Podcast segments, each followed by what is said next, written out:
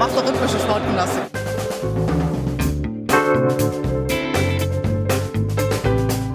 Themen rausarbeiten, neugierig sein, ähm, dieses journalistische Brainstorming, wenn man unterschiedliche Haltungen zu gewissen Themen hat, das richtig bis an die Grenzen zu bringen.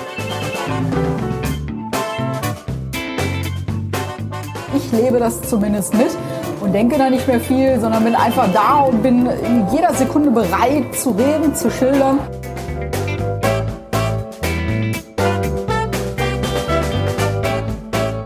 Gleich geht es bei uns um den Titel.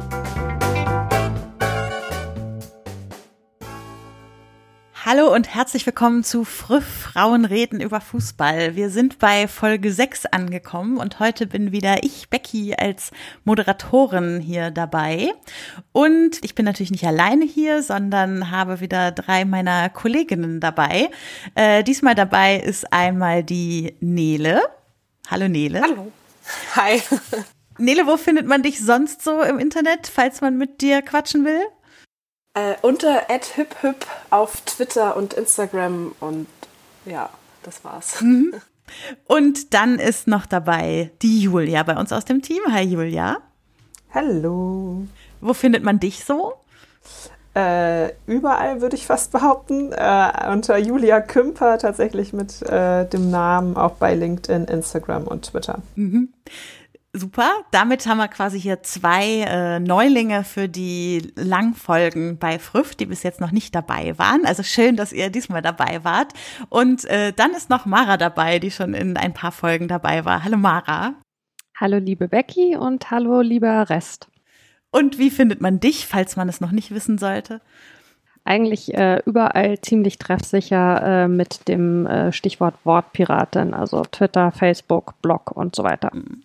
Und mich findet ihr überall unter Genderbeitrag. Wir werden aber nicht die einzigen sein, die ihr in dieser Folge hört, sondern wir haben auch wieder ein kleines Interview dabei, das Mara geführt hat, zusammen mit Tatjana Herder Munoz. Äh, wir kommen später dazu, wie es dazu kam und warum wir dieses Interview eingebaut haben.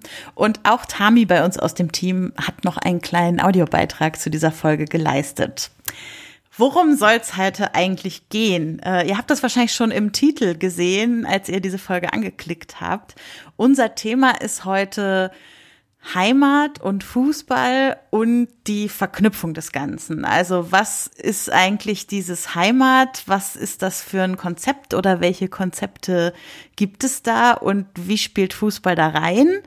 Aber vielleicht auch andersrum, wie spielt Heimat in Fußball rein? Äh, da gibt's, glaube ich, den ein oder anderen Überschneidungspunkt, über den wir reden wollen. Und äh, auf die Idee sind wir, glaube ich, über zwei Gleise gekommen. Die eine ist, dass du, Nele, gerade deine Abschlussarbeit zu einem Thema geschrieben hast, was dem sehr ähnlich ist. Erzähl mal, worum ging's da?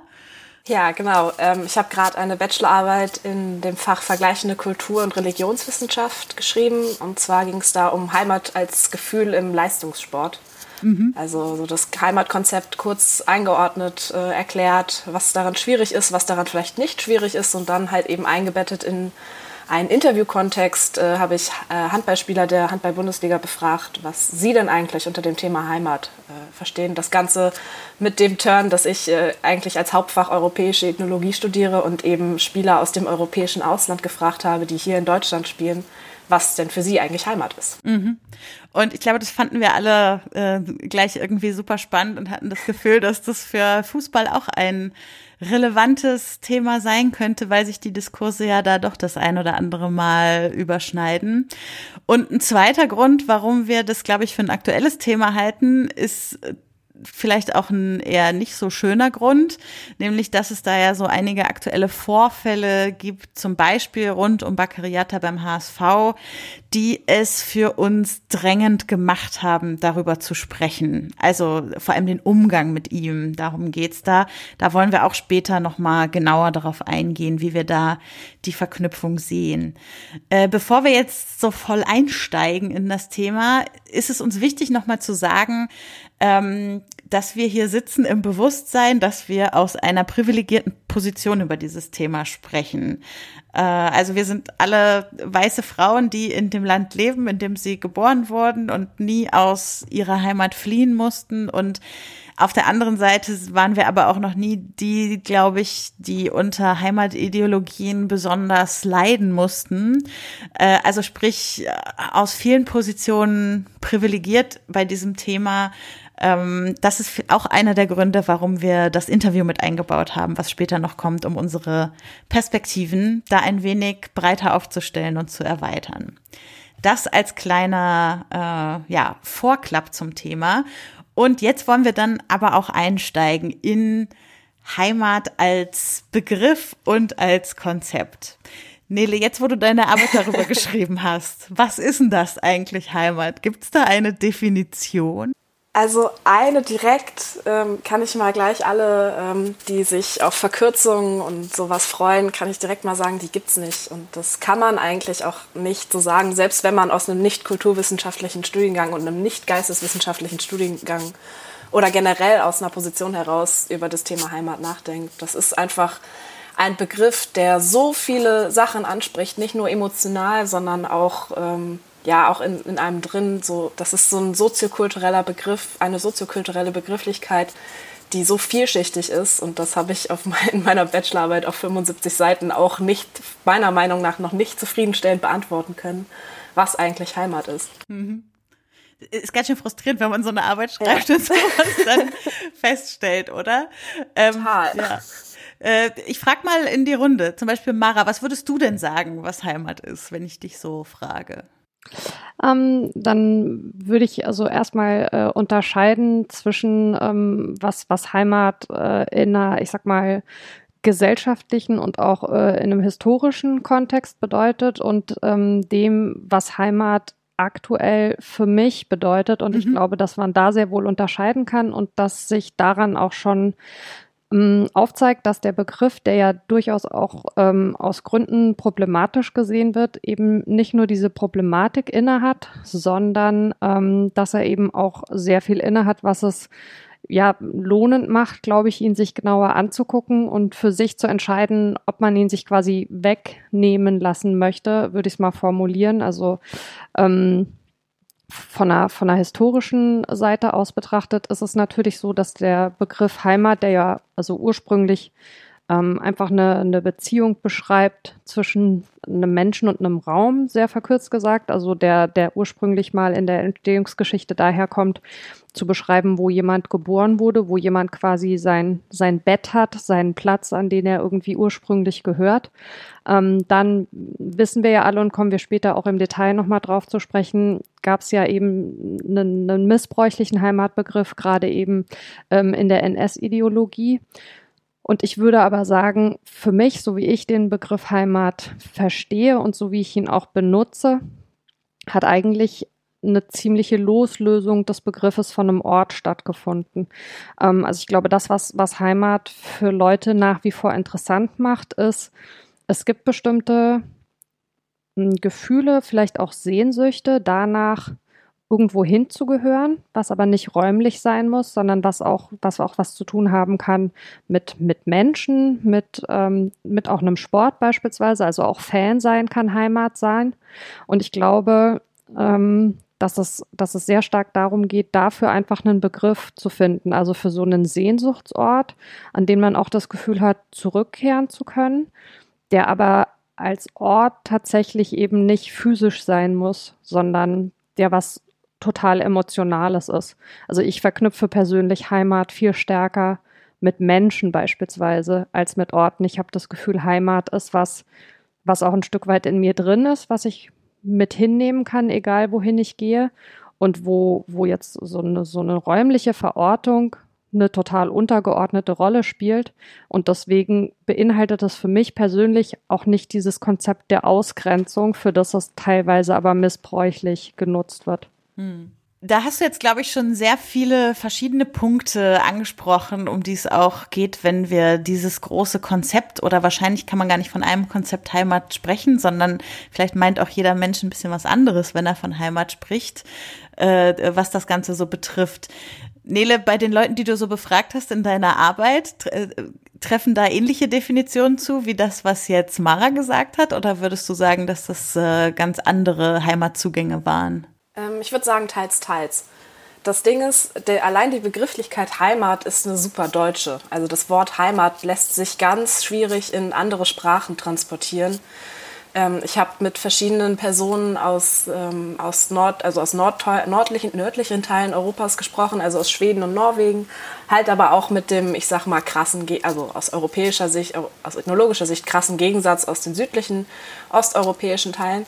Und ähm, man mehr, also man, ich habe gemerkt in meinen Interviews, die ich geführt habe, dass diese Klischees, die es so gibt über Menschen aus Schweden und Norwegen und äh, dass die auch zutreffen und die waren re sehr reserviert, als es um ihr Zuhause ging. Die haben nämlich immer nicht von Heimat gesprochen, sondern von Zuhause. Mhm. Das ist eine gerade im Deutschen eine super interessante, ähm, also wenn man das halt trans wenn man das halt transkribiert und übersetzt, das ist eine super interessante Sache, dass die halt nicht diesen Heimatbegriff im Sinne von, in dem Sinne, wie Marin gerade beschrieben hat, äh, verstehen, sondern wirklich davon gehen, reden, mein Zuhause ist der Ort, an dem ich geboren bin. Mhm. Mein Zuhause ist der Ort, an dem ich aufgewachsen bin.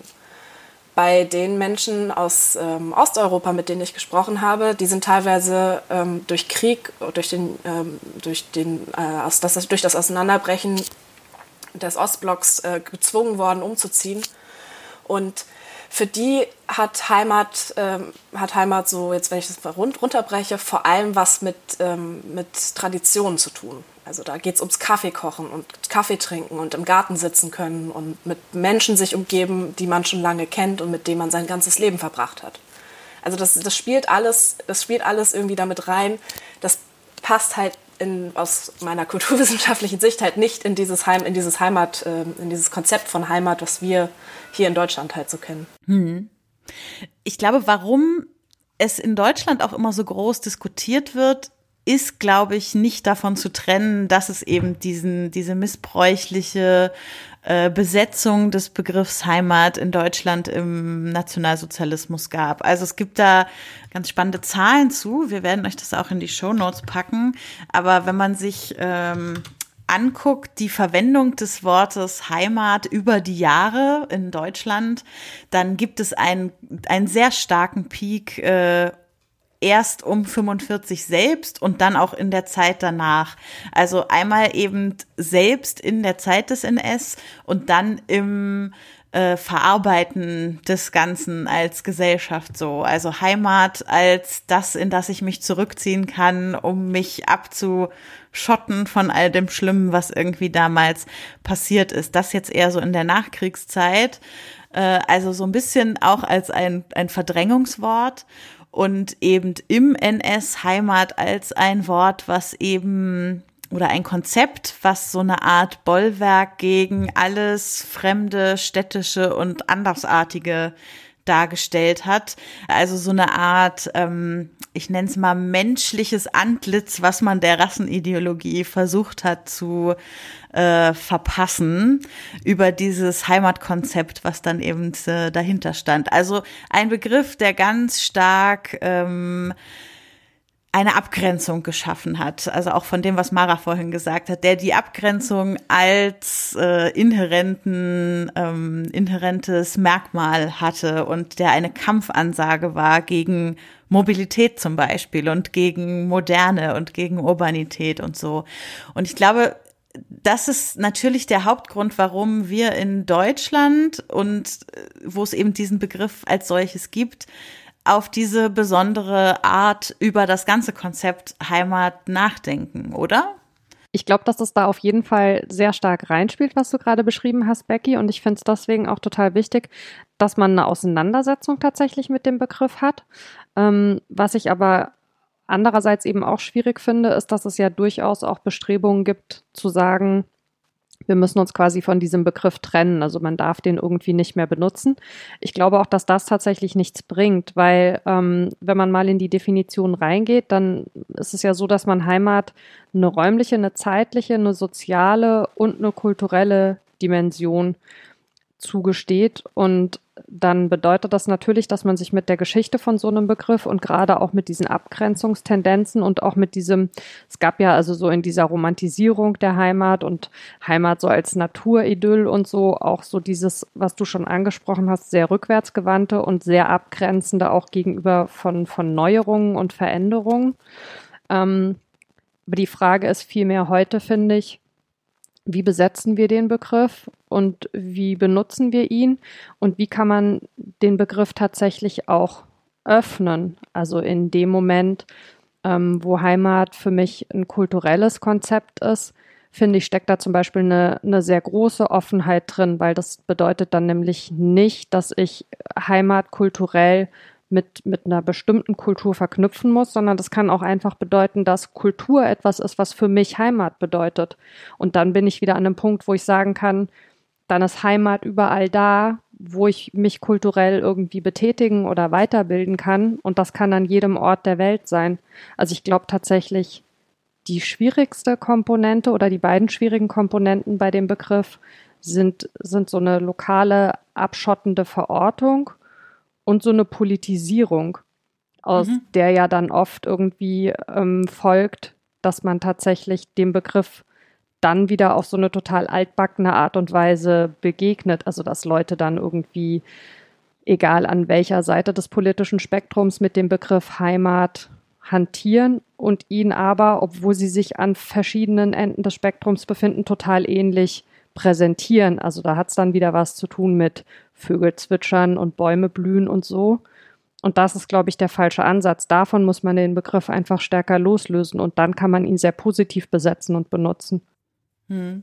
Ich finde, äh, was du jetzt gesagt hast mit den mit dem gegensätzlichen Spektrum, in dem man sich da auch äh, bewegen kann, finde ich auch gerade in den letzten Jahren sehr auffällig. Also äh, Nele widersprich mir, wenn deine Forschung da anderes ergeben haben, aber ich erlebe schon eine gewisse Renaissance des Begriffs Heimat in den letzten also ich würde jetzt mal grob fünf Jahre schätzen, aber da, da kann ich auch falsch liegen, aber auf jeden Fall in der letzten Zeit und zwar an ganz verschiedenen Stellen. Also ich erinnere mich zum Beispiel noch unfassbar doll an äh, Katrin Göring-Eckarts Aussagen darüber, dass äh, die Grünen sich für Heimatschutz einsetzen müssen und meinte damit quasi Umweltschutz als Heimatschutz. Und äh, gleichzeitig haben wir irgendwie eine AfD, die mit dem Slogan Unser Land, unsere Heimat äh, auf Plakaten unterwegs ist im Wahlkampf und damit ganz klar wieder Heimat an unser Land TM knüpft irgendwie. Also ich habe das Gefühl, es, es besteht in den letzten Jahren wieder ein größeres Bedürfnis, äh, diesen Begriff zu benutzen, vielleicht auch, weil es ein größeres Bedürfnis gibt, das dem Gefühl Ausdruck zu verleihen. Was denkt ihr? Erlebt ihr das auch oder würdet ihr mir widersprechen? Also mir fällt da, wo du das jetzt so erzählst, da muss Nele mich dann jetzt aber vielleicht auch verbessern, äh, aus meinem Studium noch der Begriff Glokalisierung ein. Also tatsächlich dadurch, dass alles viel globaler wird, aber auch eine Zuspitzung erfolgt Richtung lokal, also dass wir uns nach dem Lokalen wieder sehen, dadurch, dass es eben alles so global ist und ähm, dass eben diese Tendenz dann aufkommt, zu sagen, ich be befasse mich mit dem, was um mich herum ist, was erreichbar ist, weil das Globale so erschlagend ist. Und ähm, das kam mir jetzt gerade so in den Sinn, als du so ähm, auch nochmal dieses Spektrum aufgemacht mhm. hast. Und für, für, mich ist es tatsächlich ähm, total äh, faszinierend, je länger ich drüber nachdenke. Für mich hat Heimat irgendwie vor allem was mit Essen und Trinken zu tun. Also ähm, so aus der Region, wo, wo ich halt geboren bin, äh, gibt es halt bestimmte Sachen, sowas wie Printen, eine Art Lebkuchen. Ähm, und das gibt es sonst nirgendwo. Und das ist für mich irgendwie Heimat, so der Geschmack, das Essen, ähm, diese Art von Gebäck halt. Also ne, mhm. es ist mhm. irgendwie schon was Lokales, an den Ort gebunden. Es ist aber auch ein Geschmack, den ich eigentlich überall mit hinnehmen kann. Und es ist tatsächlich eher so ein Gefühl, was in mir ausgelöst wird. Und ich glaube, das ist halt ganz viel, äh, womit das Wort auch aufgeladen ist, eben Emotionen und Gefühl. Und über Gefühle und Emotionen sind Menschen halt schnell abzuholen. So, das ist halt praktisch, auch auf eine gewisse Art und Weise. Ne? Hm. Ja, total. Also das ist tatsächlich gibt es da äh, diverse Konzepte und Theorien, äh, gerade im Bezug auf Heimat auf einer kulturwissenschaftlichen Ebene, die darüber sprechen und schreiben, wie sehr Heimat in der Kindheit verwurzelt ist und wie sehr äh, in der Kindheit ein heimatliches Gefühl aufgebaut wird, was man dann versucht als erwachsene Person wieder, wieder zu entdecken. Und ähm, tatsächlich ist es so, dass gerade das, äh, das Konzept Heimat in geisteswissenschaftlichen ähm, Studiengängen immer, also immer wieder kommt. Das hat immer, ist, eigentlich hat Heimat immer Konjunktur. Weil es gibt gerade so aus den 70er, 80ern viele, äh, viele Schriften darüber, wie schrecklich Heimat doch eigentlich ist, ähm, auch in Bezug auf die Wissenschaftlichkeit. Ähm, und gerade jetzt in den letzten, da kann ich euch beiden nur zustimmen, in den letzten 10, 15 Jahren sind da immer mehr äh, Schriften auch wieder veröffentlicht worden, die sich eben mit diesem Grundgedanken und dem Grundkonzept von Heimat auseinandersetzen. Was halt einfach daran liegt, dass die Globalisierung Menschen vor eine also wirklich Herausforderung stellt, die mhm. vor 20, 30 Jahren nicht mal im Ansatz äh, fassbar oder greifbar war. Und dann besinnt man sich eben auf die Dinge, die in Anführungsstrichen einfach zu erklären sind. Und das ist in diesem Fall halt ein Heimatgefühl, weil das hat theoretisch eigentlich jeder hm. und jede. Was dabei, glaube ich, auch noch eine große Rolle spielt, Becky, du hast angesprochen, dass du das Gefühl hast, es hat sich in den letzten vier, fünf Jahren nochmal intensiviert. Ne? Mhm. Also wenn man mal zurückschaut, dass es eben 2015 ja die Situation gab, dass ungefähr eine Million Menschen nach Europa gekommen sind, um einen Antrag auf Asyl zu stellen, dann löst das natürlich in Bezug auf Heimat verschiedene Sachen aus. Ähm, du hast einmal Menschen, die eine Heimat an die sie gewohnt waren, in die sie geboren wurden, verlieren, zurücklassen müssen du hast dann in den Ländern, in, die, äh, in denen diese Leute ankommen, Menschen, die sagen, das hier ist Heimat für alle, ja, also wir, wir sind, wir sind eine offene Gesellschaft. Wir möchten eine, eine gemeinsame Heimat finden, die Menschen, die hier gelebt haben und die Menschen, die neu dazugekommen sind. Und du hast dann, und das ist ja das, was auch so Parteien wie die AfD leider Gottes überhaupt erst in dem Ausmaß möglich gemacht hat, eben auch die Menschen, die diesen exkludierenden Gedanken in Bezug auf Heimat haben. Und ich glaube, dass das auf jeden Fall, also gerade auch dieser Gegensatz und auch diese Diskussion, was ist Heimat, ähm, wer ist wo zu Hause äh, und, und verstehen wir Heimat wo wir uns hier ja sicherlich also komplett einig sind als, als ein offenes Konzept. Oder jetzt wieder die Geschichte mit dem Spektrum, gibt es eben auch die Menschen, die Heimat als ein geschlossenes Konzept verstehen und das Gefühl haben, sie müssen da irgendwas verteidigen. Und ich glaube, das ist schon auch was, was dazu geführt hat, dass der Begriff einfach viel stärker wieder in der Diskussion ist. Mhm. Ich habe noch eine ganz moderne Beobachtung, wenn man so will. Äh, nämlich habe ich auf einigen Fridays for Future Demos äh, Plakate mit Heimat als Begriff gesehen, mhm. äh, wo dann mit Heimat die Erde gemeint war. Also als der Planet, den äh, der die Heimat des Menschen ist, sozusagen, und der, den, den wir im Prinzip selber zerstören und damit dem Menschen auch seine Heimat wegnehmen. Äh, durch jetzt, also im ganzen Kontext der Klimakatastrophe habe ich das Gefühl, ist der Begriff nochmal mit einer vielleicht etwas anderen Ebene wieder aufgepoppt, was ja auch nur ein weiterer Hinweis darauf ist, wie groß dieser Begriff eigentlich insgesamt ist und wie unterschiedlich man ihn füllen kann, was es immer kompliziert macht, über sowas zu reden, weil man nie weiß, was das Gegenüber meint, wenn es diesen Begriff verwendet. Ist tatsächlich auch ein Kontext, wo der Begriff wieder hingekommen ist. Ne? Also dieses mit dem, wir haben nur eine Heimat und das irgendwie über so eine stilisierte Erde und so, das ist was, was es durchaus auch so, ich würde mal sagen, 80er und so schon mal gegeben hat. Und auch in dieses Thema greift der Begriff jetzt wieder rein, ja. Hm. Aber ist das nicht faszinierend? Also ich finde gerade total faszinierend, dass es ja immer äh, in Relation zu etwas anderem ein sehr kleines Gebiet ist, also geografisch betrachtet, also sowohl in, in meinem Empfinden, also Würselen bei Aachen bzw. Aachen ist für mich halt Heimat. Deutschland würde ich nie als meine Heimat irgendwie benennen, so ne? Und also in der Relation. Mhm. Relation. Und wenn wir jetzt über Fridays for Future reden, ist ja auch die Erde im Vergleich zum Weltall etwas sehr Kleines und Enges. Also wisst ihr, wie ich das meine? Ja. Ja.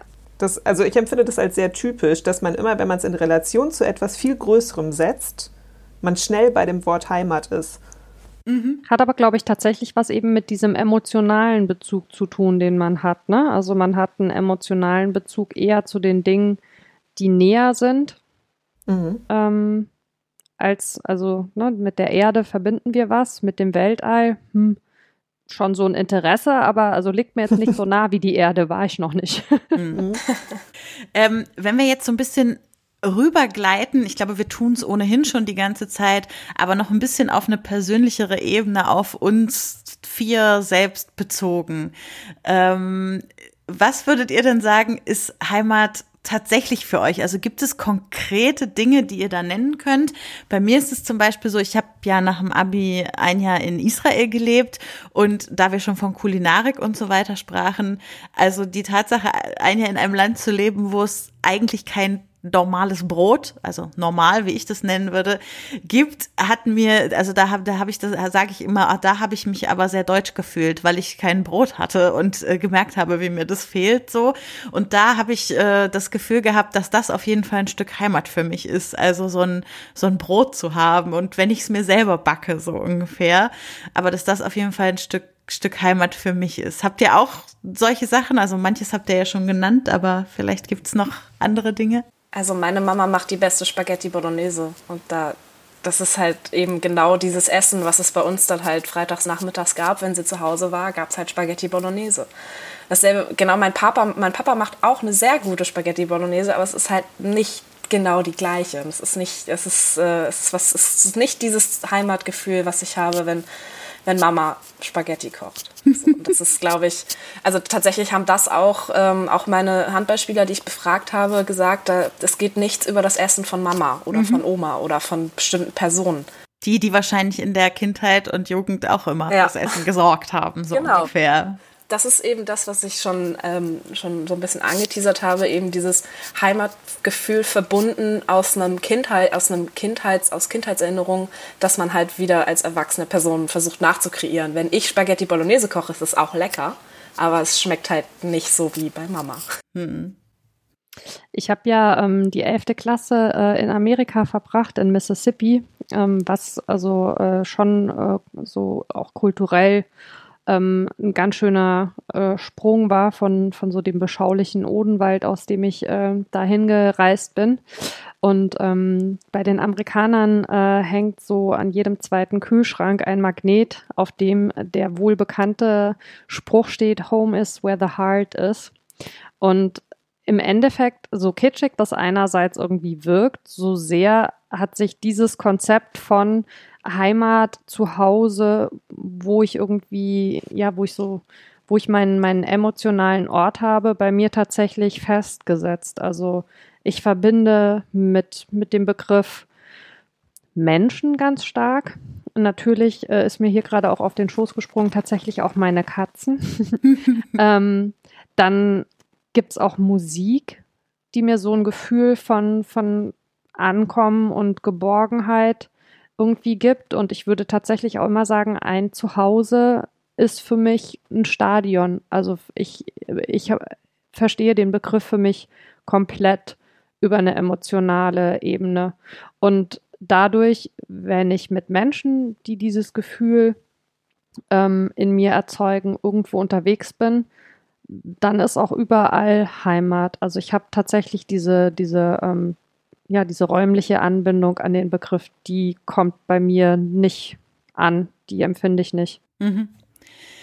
Bei mir ist es tatsächlich so, dass ich, äh, also dass es, dass ich schon immer noch zucke, wenn ich diesen Begriff verwende. Äh, deshalb würde mich auch interessieren, wie es euch so geht mit der Verwendung des äh, Begriffs Heimat, weil ähm, eigentlich, also ich habe auch Germanistik studiert und ich bin äh, äh, Anhängerin dessen oder der Theorie und der äh, Erkenntnisse darüber, wie sich Sprache ja auch entwickelt und äh, dass es auch okay sein kann, neue Begriffe zu finden und zu etablieren, wenn alte Begriffe vielleicht schon mal zu falsch besetzt waren oder so und man sich eben nicht mit den Konzepten gemein machen will, die dahinter stecken. Ne, also ich, äh, ich verwende ihn jetzt, den Begriff Heimat, und ich merke auch jetzt, je länger wir darüber sprechen, dass es äh, okay ist, dass ich nicht mehr so arg aufstoße, wie ich es irgendwie früher hatte. Aber ich weiß zum Beispiel auch, dass ich ähm, in Israel mit Holocaust-Überlebenden gearbeitet habe, die irgendwie geflohen sind aus Deutschland und die denen quasi von Deutschen ihre Heimat weggenommen wurde. Und da, da ist in mir, also dieser Widerspruch, diese Ambivalenz, so richtig weg kriege ich sie auf jeden Fall nicht bei der Verwendung des Begriffs. Wie ist es bei euch? Mm, also ich finde ja tatsächlich, nachdem ich jetzt äh, dank Nele und Mara mich hervorragend vorbereiten konnte, den äh, Begriff Beheimatung für das, was ich darunter verstehe, viel passender, weil das ähm, für mich so eine Art Wohlfühlatmosphäre, Ankommen, schon fast Inklusion ist. Und äh, die Beheimatung hat sowas irgendwie Richtung behaglich und ähm, Heimat anbieten. Also es ist eher was, ähm, ja, ist es jetzt aktiv oder passiv? Also es ist halt da und ich kann es annehmen, wenn ich das möchte und damit wohlfühle. So. Deswegen finde ich Beheimatung äh, tatsächlich als äh, Begriff für das, wie ich es empfinde, mh, viel passender. Hm. Nele, kannst du noch zwei, drei Worte zu dem Begriff Beheimatung sagen? Also wo der herkommt und was der genau meint? Äh, ja, jetzt hast du mich auf dem kalten Fuß erwischt, weil das ist nämlich die Frage, die ich auch tatsächlich in meiner Bachelorarbeit nicht ähm, begründen konnte, warum Beheimatung eigentlich das bessere, ähm, mhm. die bessere Begrifflichkeit, beziehungsweise in der, in der Wissenschaft mehr benutzte ähm, Begrifflichkeit ist. Also ich persönlich würde das halt als Wording-Maßnahme mhm. und Label, Label-Maßnahme bezeichnen. Was ja auch eine Motivation sein kann. Also Total. einfach ein, ein bewusst ein anderes Wording zu nutzen, sozusagen. Auf jeden Fall das fällt ja auch, also das fällt ja auch im Gespräch halt jetzt dann auf, wenn man statt Heimat, ich habe jetzt keine Heimat sagt, sondern ich, ich beheimate mich dort, dort und dort. Mhm. Das ist ja auch immer prinzipiell immer, immer eine gute Sache, mit so einem Wording halt aufzufallen. Ähm, tatsächlich weiß ich jetzt nicht, auf wen genau dieses Beheimatungskonzept zurückgeht, aber ich weiß, dass Beate Binder, da eine Professorin für europäische Ethnologie an der Humboldt-Uni in Berlin, relativ viel zu geforscht und geschrieben hat. Und ähm, sie erklärt es oft so, dass eben in einem ähm, in, einem, in, einer Geg also in einer Gegenwart, in der wir leben, mit Globalisierung und Migration und ähm, Flucht eben man weg von diesem Heimatbegriff muss und nicht darüber nicht fragen sollte, was ist eigentlich Heimat oder wie viel Heimat braucht der Mensch, sondern eher dahin gehen sollte, Heimat als ähm, also Beheimatung in diesem Fall als Analysekategorie zu verstehen, um Heimat zu verstehen. Mhm. Ein bisschen ist es in der Entstehung des Begriffes Beheimatung ja auch von, von der Denke her so, dass es darum geht, man kann das gewinnen. Ne? Also man äh, gibt es ja bei anderen Wörtern auch. Also es gibt ein Haus oder man hat halt für sich eine Behausung. Es, jemand kann ein Fürwort sprechen, man kann einen Befürworter haben. Es gibt irgendwie Heimat und Beheimatung. Also das ist, ich würde das als so eine aktive Bezugnahme verstehen. Deswegen ähm, empfinde ich das tatsächlich auch als einen positiven Begriff und auch als einen guten Begriff. Das, was du gesagt hast, Becky, mit dem, mit dem unguten Gefühl, was mitschwingt bei der Benutzung dieses Wortes, das geht mir definitiv auch so. Und das ist das, was ich vorhin schon mal angesprochen habe mit der Auseinandersetzung. Ich finde das tatsächlich auch wichtig, weil ähm, der Begriff hat ja nun mal eine Geschichte und wie in allen anderen Punkten auch fände ich eine Geschichtsvergessenheit schwierig, die Frage ist halt nur, was macht man mit dieser Geschichte und führt diese Geschichte dazu, dass der Begriff quasi unbrauchbar wird. Und darüber, glaube ich, werden wir jetzt hier sicherlich heute ähm, kein abschließendes Urteil finden, weil das äh, eine Thematik ist, mit der sich äh, Soziologen und so weiter schon sehr lange auseinandersetzen, Historiker.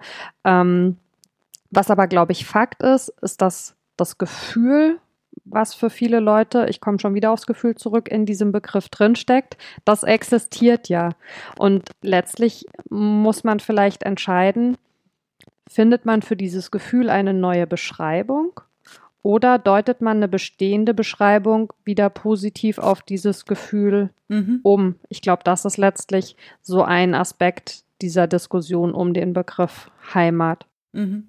Und ich glaube, es wird super spannend sein, sich vielleicht in 30 Jahren mal diesen Podcast anzuhören und zu gucken, welche dieser beiden Strömungen dann sich eher durchgesetzt hat, sozusagen. Also ob ja. tatsächlich eine andere oder positive Besetzung des Begriffes stattgefunden hat oder ob sich denn ein neuer Begriff irgendwie äh, gefunden hat. Ich habe eine letzte Anmerkung vielleicht noch, also weshalb das für mich zutreffender ist. Ähm, einfach da heraus, weil Beheimatung für mich aussagt, das kann ich überall finden, unabhängig davon, wo ich geboren bin oder wo ich durch Zufall zur Welt gekommen bin. Ne? Mhm.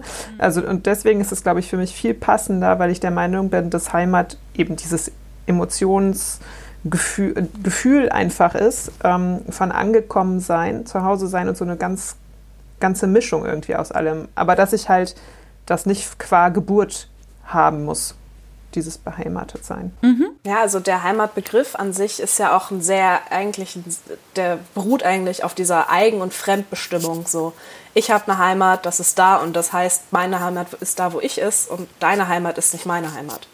Und das ist, äh, das, da wirkt dieser Beheimatungsbegriff tatsächlich stark entgegen und das ist auch genau das, was äh, diese, dieser Diskurs über Heimat oder Beheimatung auch, was den so interessant macht und was den auch wichtig macht in meinen Augen. Mhm. Voll. Ja, jetzt denken sich alle, die uns irgendwie seit äh, fast einer Stunde zuhören, äh, wo ist denn der Fußballanteil in diesem Fußball-Podcast geblieben? Äh, das ist genau der Dreh, den wir jetzt im zweiten Teil der Sendung sozusagen machen wollen. Nämlich, wir wollen darüber sprechen, was für uns und vielleicht auch für andere äh, Heimat und Fußball miteinander zu tun haben. Und da wollen wir aber mal nicht die Ersten sein, die sich dazu äußern, sondern wir haben es am Anfang schon angedeutet. Mara hat ein kleines Interview geführt mit Tatjana Herda Munoz. Äh, ihr findet sie als Tati unterstrich MNZ auf Twitter. Und äh, ja, wie sind wir zueinander gekommen? Wie kam es zu diesem Interview?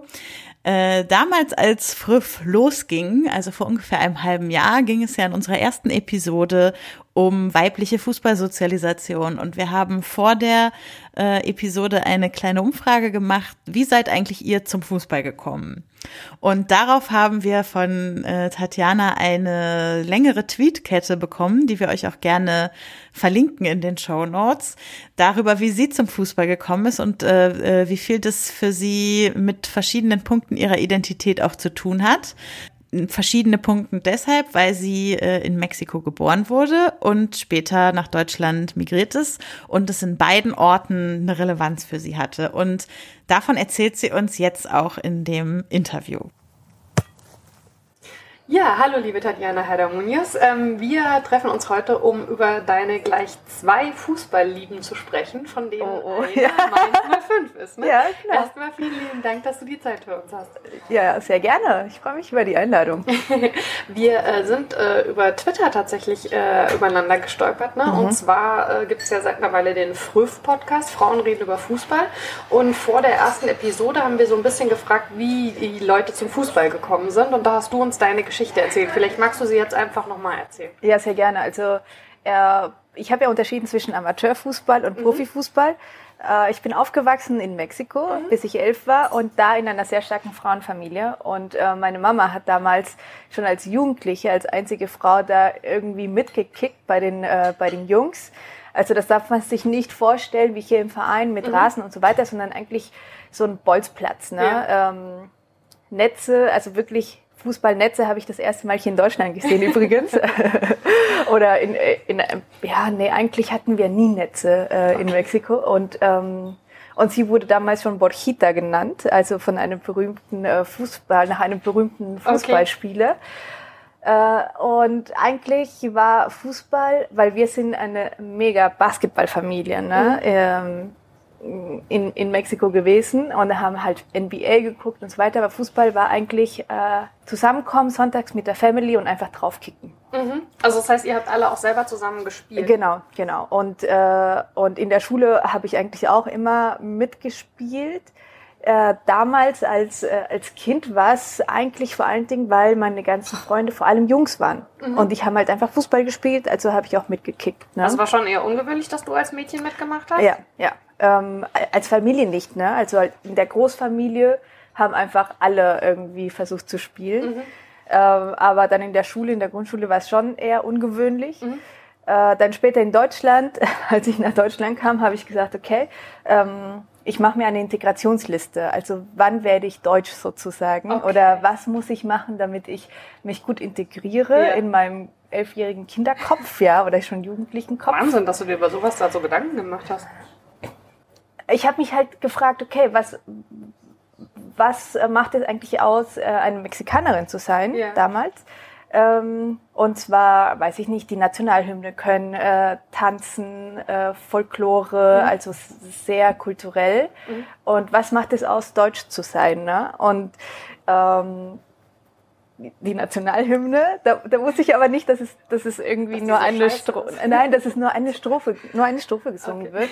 Äh, da habe ich alle Oh, drei okay. gelernt. Genau, aber gut, das ist eine andere Geschichte. Ähm, und, und Sauerkraut endlich essen können, weil es schmeckt wirklich anders, wenn man nicht dran gewöhnt ist an diesen äh, Geschmack. Ähm, und, und eben ein Fußballverein sich aussuchen. Das Okay. war halt äh, mit dabei, weil äh, ich gemerkt habe, ah, hier war Fußball zu voll das Thema, ne, hier in Deutschland. Ähm, und ich bin 96 nach Deutschland gekommen. Und 96, 97 waren verrückte Fußballjahre gefühlt. Also ich habe zwar nicht viel verstanden, aber da ist in der Zeit Kaiserslautern aufgestiegen Meister geworden, äh, total verrückt. Dann ähm, weiß ich noch ganz genau, als, äh, als Mainz gegen Wolfsburg gespielt hat. Juni war das. Das wissen, glaube ich, alle. ich weiß. Und ich weiß noch, dass es, ähm, es war, glaube ich, ein Mittwoch und ich hatte eigentlich Klavierunterricht. Und das war so heilig für, für meine Eltern, dass wir da hingehen. Und wir so, nein, lass uns irgendwie zum Volkspark. Das war das erste Mal, dass, dass da irgendwie große Leinwand, also riesengroß. Ähm, Weil das Spiel auswärts war, ne? gab es ein großes Public Viewing in Mainz im Volkspark. Genau, und dann, ich habe zwar das alles noch nicht so ganz verstanden, aber, also deutschmäßig, aber es war voll das Happening. Und der Leid, der war so bei allen da, ne? nach diesem krassen Spiel, wo es irgendwie 5 zu 4 ausgegangen ist. Also es war wirklich äh, ganz emotional. Und da war klar, okay, gut, ich bin in der richtigen Stadt gelandet, ja, weil die Leute hier äh, sind voll bei ihrem Verein Ja. dabei. Ne? Äh, und gleichzeitig, also ich meine, ich war ja total damit beschäftigt, überhaupt Deutsch zu lernen ähm, oder mich mit der Kultur hier auseinanderzusetzen. Und klar war ich dann äh, für Mainz 05, ähm, einfach weil diese Emotionen sehr hoch sind hier in dieser Stadt mit diesem Verein. Aber dann war äh, auch noch 2001, war Schalke Bayern München. Ne? Und da war halt eben äh, diese, dieses, diese krasse Parallelsituation, ähm, wo eigentlich äh, Schalke schon gefeiert hat und die waren schon irgendwie und und dann München in Hamburg, Die vier Minuten die vier Minuten, die letzten, genau, wo einfach dieser Oliver Kahn die so angepeitscht hat, ja, das bis zum Schluss, bis zum Schluss und immer weiter. Und das hat mich so zutiefst beeindruckt. Und dann sind die ja auch dann Meister geworden. Ähm, ja, dass ich Bayern-Fan wurde und nicht, also was heißt Fan, aber äh, ich, ich war, es hat mir sehr viel Spaß gemacht, in Bayern beim Fußball zuzuschauen. Okay. Genau, aber es hat mich beeindruckt, wie die immer weiter gekämpft haben. Und ähm, ja, und dann war es einfach Mainz und Bayern.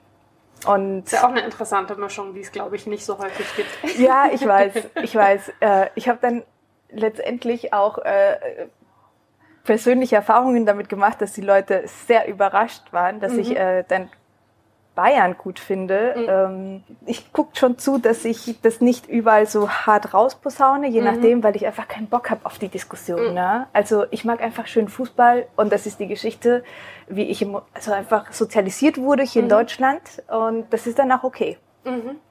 Aber es ist ja interessant, ähm, finde ich, dass du, ähm, als du ursprünglich hierher gekommen bist, als Kind das Gefühl direkt hattest, dass Fußball so eine große Rolle spielt. Also wodurch, wodurch kam das? Ich meine, irgendwo muss dieser Eindruck ja hergekommen sein. Ähm, also es war viel mit der Schule.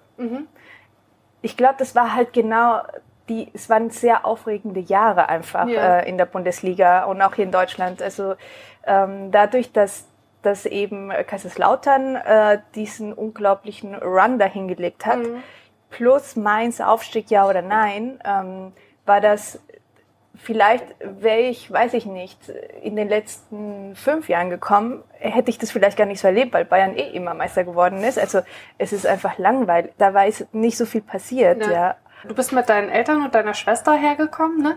Ähm, haben die sich auch für Fußball interessiert ab dem Moment, wo sie hier waren? Also tatsächlich für den Bundesliga-Fußball oder war das eher so dein Ding? Es war voll mein Ding. Also weder meine Schwester noch irgendjemand. Okay. Das war eine, also das war, war alles sehr bei mir. Also okay. ich hatte, ich war jetzt auch nicht irgendwie in einem ähm, Freundeskreis, die ständig ins Stadion gerannt sind oder so, ne? Äh, das war eine sehr äh, persönliche Fußball und ich, das, das ist alles sehr persönlich. Was würdest du denn aber sagen, also vom Stadionerlebnis her, ähm, wie unterscheidet sich das, ob du in Mexiko oder ob du hier in Deutschland im Stadion bist? Kann man da Unterschiede feststellen? Ähm, also ich kann vor allen Dingen für Argentinien sprechen und Uruguay und ähm, und das ist einfach eine ganz andere Intensität. Mhm. Also das ist, äh, das ist, das ist äh, jenseits des Fantums dort. Mhm. Ne? Also das sind wirklich komplette Familien, komplette Kulturen. Die ich war ja bei einem Fußballspiel in Argentinien. Äh, da haben die äh, in der in der Pause haben die geheiratet in den in den Im Vereins Stadion. im Stadion in den Vereins äh, in den Vereinsfarben. Okay. Also das Hochzeitskleid war halt rot. Und äh, die haben, die sind tätowiert mit ihren, also das ist einfach eine ganz andere, intensivere Geschichte. Aber was ich ganz interessant finde in Mexiko, ähm, da sitzt man. Überall. Also gibt keine ja. Stehplätze im Stadion. Nee, also okay. das verändert sich gerade. Mhm. Äh, das ist dann auch wieder ein Unterschied zu Nord- und Südamerika. Mhm. Äh, aber da diese Choreos ähm, sind nicht so stark wie hier mhm. in Deutschland und in Deutschland sind die Choreos nicht so groß wie in Argentinien. Okay. Ja. Sehr interessant. Das ist ja sowieso so, dass man auch äh, dem Sport äh, allgemein, aber auch dem Fußball im Besonderen äh, eine integrative Wirkung nachsagt. Also ähm, schon allein deswegen, weil eben Menschen verschiedener Nationalitäten auf dem Platz stehen. Du hast jetzt vorhin auch schon gesagt, für dich war das so ein bisschen so der Weg, auch irgendwie in der Gesellschaft anzukommen. Ähm, was glaubst du denn, was der Fußball da noch mehr leisten kann? Auf jeden Fall, wenn er mal politisch wird. Mhm. Also das ist äh, Amateurfußball oder äh, hier in Hechtsheim zum Beispiel hat, äh, hat der Fußballverein so viel integrative Arbeit geleistet mhm. und leistet immer noch. Ne? Ähm, aber Profi, also ich habe nicht das Gefühl, dass auf Profi-Ebene oder Bundesliga-Ebene einfach politisch geredet wird. Ne? Mhm. Also man zieht sich zurück und sagt, nee, wir spielen nur Fußball und das war's. Und ähm, da fällt, also da fällt mir wirklich die gesellschaftliche Verantwortung, das ist ja eine große Diskussion, inwieweit eigentlich ähm, der Fußball politisch äh, sein sollte. Ich finde schon, ja. weil das nämlich Vorbilder sind. Also die sind doch auch Vorbilder, äh, wenn sie irgendwie von Nike was verkaufen wollen ne? und irgendwelche Schuhe äh, verkaufen wollen. Warum dann nicht auch für eine positive Wirkung in der Gesellschaft? Mhm. Und es macht eben einen Unterschied, ob ein Verband irgendwie einmal in der Saison No Racism auf dem Shirt drucken lässt oder ob sich die Spieler tatsächlich auch mal offensiv zu solchen Themen äußern. Ne? Total. Also das ist, und, und letztendlich geht es ja auch um die Glaubwürdigkeit. Also man kann nicht dann Parolen, No Racism oder wie auch immer rufen, aber nach innen nicht so stark danach handeln. Mhm. Und ich finde, da ist halt so viel Geld im Umlauf, ja. im Fußball ähm, dass der Fußball eigentlich äh, viel mehr Verantwortung für die Gesellschaft übernehmen sollte, jenseits von irgendwie so ein bisschen Marketing. Ne? Ja. Ja. Viele Fußballvereine sind ja tatsächlich äh, mit ihrer Fußballabteilung mittlerweile aus der Vereinsstruktur raus. Trotzdem steht ja noch ein Verein dahinter. In Mainz ist es tatsächlich noch die komplette Vereinsstruktur.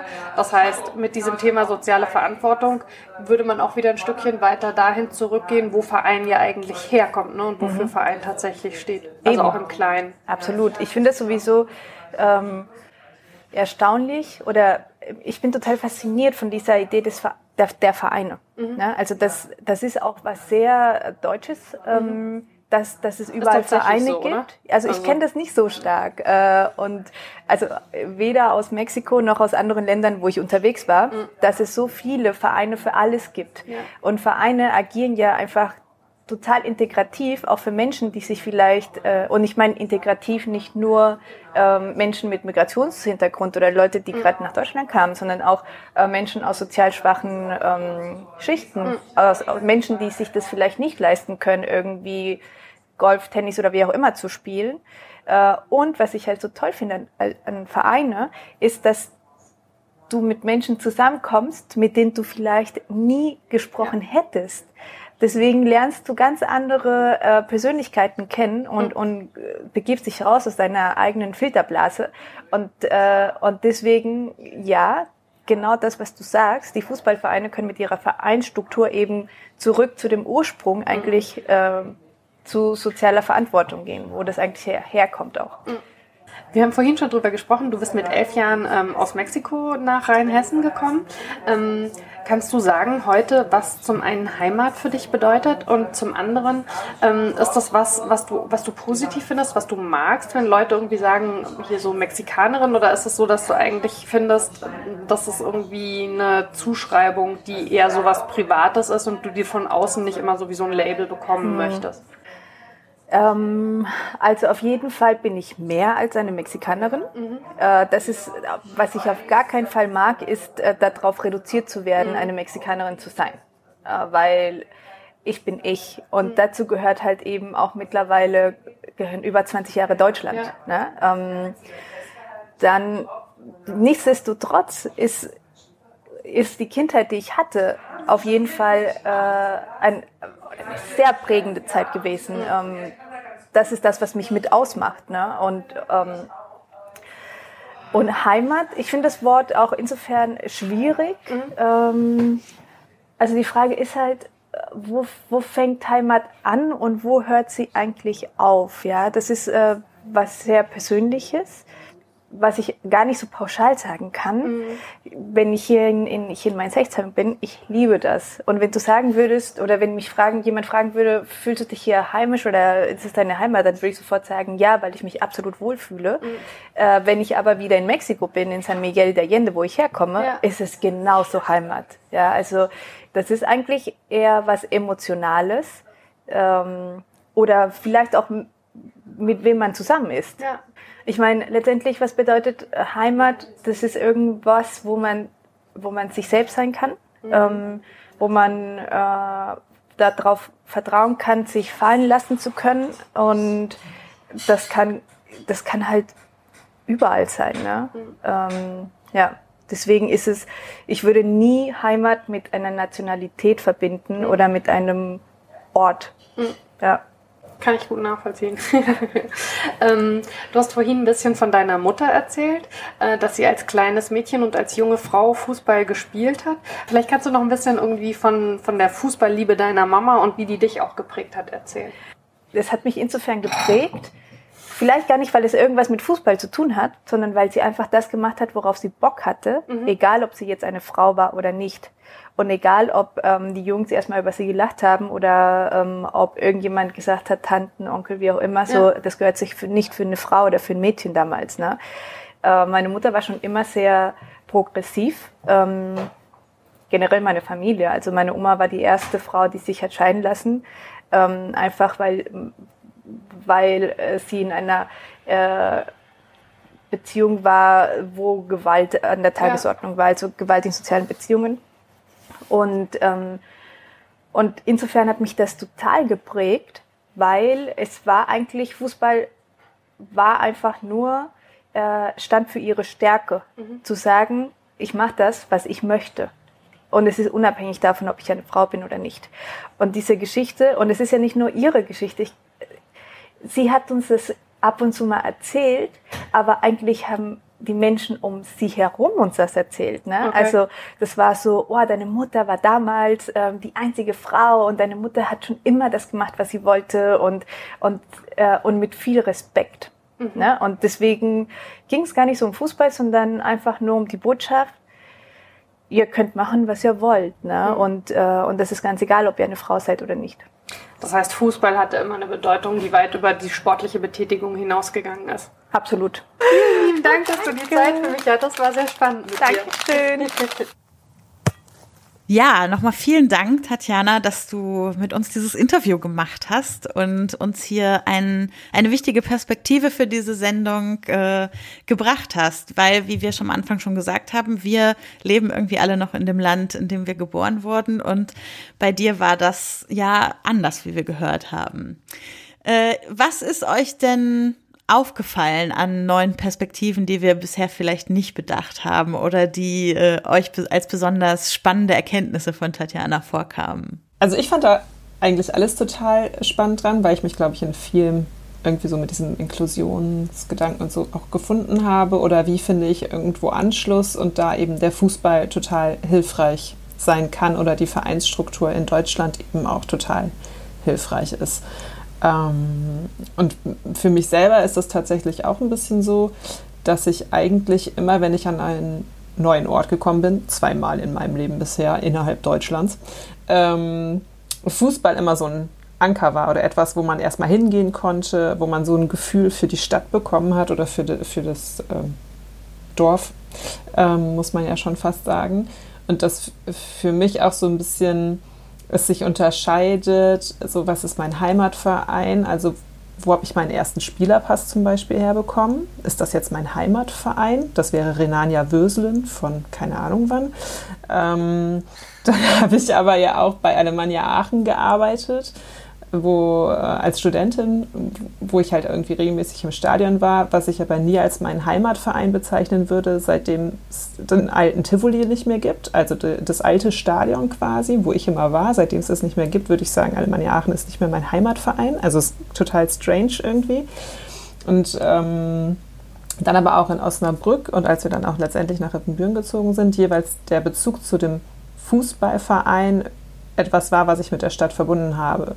Und äh, tatsächlich auch der Wechsel, also jetzt muss man wissen, Ippenbüren liegt irgendwie 30 Minuten von Osnabrück entfernt und dazwischen liegt muss halt noch wissen. Lotte. um es zu verstehen, muss man das wissen, was ich jetzt sage. Ähm, äh, und jetzt bin ich tatsächlich, fühle ich mich nicht mehr Osnabrück und VfL Osnabrück zugehörig, sondern den Sportfreunden Lotte. Weil ich da einfach, wenn ich da hingehe, das Gefühl habe, das ist nett. Ich kenne da jemanden, ich esse da noch mal eine Pommes, das ist unaufgeregt, das ist irgendwie dieses angekommen sein. Hm. So. Und Lotte ist halt eine Viertelstunde von Eppenbüren weg und Osnabrück halt eine halbe Stunde, ja. Also es ist äh, logisch nicht unbedingt zu begründen. So. Wir sind zwei Sachen ähm, bei dem Gespräch schon irgendwie so aus, aus der persönlichen Warte noch eingefallen. Zum einen, ähm, als ich damals äh, die 11. Klasse in Mississippi äh, verbracht habe, hatte ich auch das Gefühl, dass Sport, in dem Fall eben American Football, was ist, worüber man eine totale Nähe sehr schnell schaffen kann. Also ich hatte natürlich, ich meine, ich war da 16, das war was, was ich unbedingt machen wollte, aber ich hatte natürlich schon auch Heimweh nach meiner Familie am Anfang und ähm, du bist in einer komplett neuen Umgebung und musst erstmal so für dich Punkte finden, wo du das Gefühl hast, du kannst andocken. Und äh, ich bin dann immer zu diesen Highschool-Football-Spielen gegangen und obwohl ich von dem Sport null Ahnung hatte, auch bis heute nicht wirklich, ähm, war das was, was sich total gut angefühlt hat, wo ich mich irgendwie aufgehoben gefühlt habe. Ähm, das ist das eine, also das, das wäre quasi analog so ein bisschen zu dem, was Tatjana ja auch erzählt hat. Ähm, und umgekehrt ist es so, ich bin seit vielen Jahren im Boxverein. Und bei uns ähm, hat auch in den letzten Jahren äh, ganz stark äh, zugenommen der Anteil äh, an geflüchteten Jugendlichen, ähm, die dabei sind und äh, die auch also von sich aus immer erzählen, dass das halt ja ein Punkt ist, wo sie wo sie leicht reinkommen, sage ich jetzt mal, also wo wo vielleicht eine Gesellschaft auch eine besondere Offenheit hat und ähm, wo Leute zusammenkommen, bei denen das, ich, man könnte es sicherlich irgendwie schöner formulieren, aber ja, wo man, wo man das Gefühl hat, man kommt da leichter rein. Man hat jetzt, man muss jetzt nicht, es ist Niedrigschwelle quasi. Es gibt irgendwie so diese Barrieren nicht. Es gibt diese eine Sache, die einen verbindet, das ist dieser Sport. Und das reicht. Mehr braucht man überhaupt nicht. Man braucht eigentlich immer nur eine Sache, die einen verbindet. Und das hilft schon total. Hm. Ich, also ich finde ja schon das Stichwort Integrationscheckliste, also so nach ja. dem Motto, ich habe mir eine Integrationscheckliste gemacht. Äh, also irgendwie gruselt es mich, dass Leute das Gefühl haben, das tun zu müssen, um irgendwo anzukommen. Gleichzeitig kann ich es total nachvollziehen, also auch von meiner Zeit in Israel, wo es natürlich nur eine begrenzte Zeit war, aber dass man sich am Anfang halt bestimmte Sachen vornimmt, um Leute kennenzulernen, um äh, Nachmittagsangebote irgendwo zu haben und so weiter. Also es ist mehr so dieses Wort, was mich da irgendwie aufhorchen ließ. Und ich finde es schon geil irgendwie einen Fußballverein finden, auf die eigene Integrationscheckliste zu schreiben. Also das, da, da, da, da freut sich mein Fußballherz so richtig irgendwie, weil ich das Gefühl habe, daran zeigt sich, was ich immer so vielen Leuten nicht beschreiben kann, was Fußball für mich bedeutet. Also, dass es eben nicht nur ist, in ein Stadion gehen oder vor einem Fernseher sitzen und 22 Leuten dabei zugucken, wie sie einen Ball spielen, sondern dass da irgendwie so viel mehr dazu gehört und dass es dadurch auch zu so einem Stück Heimat wird, einen Verein zu haben, von dem man Fan ist. Und ich meine, nicht umsonst werden viele Leute überproportional oft Fan von einem Verein aus einer ihrer Heimatregionen, äh, weil sich da, glaube ich, viele Überschneidungen einfach zwischen diesem, also zwischen meinem Gefühl Fußball und meinem Gefühl Heimat irgendwie bilden lassen. Hat, glaube ich, auch sehr viel damit zu tun, dass man es dann natürlich aktiver leben kann. Ne? Also mhm. in dem Moment, wo man ähm, sich einem Verein zugehörig fühlt, der halt 800 Kilometer weit weg ist, fällt das Stadionerlebnis komplett raus und das hat ja natürlich was extrem Verbindendes. Mhm. Aber das ist ja auch schon wieder eine sehr privilegierte Sicht, ne? Also, weil wer kann es sich leisten, im Stadion das Heimatgefühl mitzunehmen? Also, wisst ihr, wie ich das meine? Das ist ja schon, ähm, also ich würde auch zustimmen, dass sich das auf jeden Fall äh, darstellen lässt im Sinne von, ich fühle mich zugehörig. Ähm, weil ich von dem Fußballverein äh, Fan bin, wo eben auch meine ganzen Klassenkameraden und Klassenkameraden Fan sind zum Beispiel ne? und das auch im äh, Fernsehen mit zu erleben. Aber das hat halt auch so seine Limitierung oder selber im Sportverein tatsächlich aktiv zu sein. Das ist ja auch immer an einen Beitrag gebunden und ähm, da gäbe es aus meiner Sicht noch viel, viel mehr Potenzial, das zu nutzen. Genau, aber die Tatsache, dass es dieses Potenzial gibt, ist, glaube ich, ziemlich äh, offensichtlich, mhm. oder? Also ja, ähm, ja, irgendwie äh, wir alle, die hier miteinander diskutieren und auch Tatjana, die uns eben davon erzählt hat, wie sie äh, Fußball genutzt hat, um anzukommen in Deutschland, ähm, das zeigt für mich irgendwie eindeutig, dass es da eine Verknüpfung gibt, äh, ob man will oder nicht. Mhm. ähm, ja.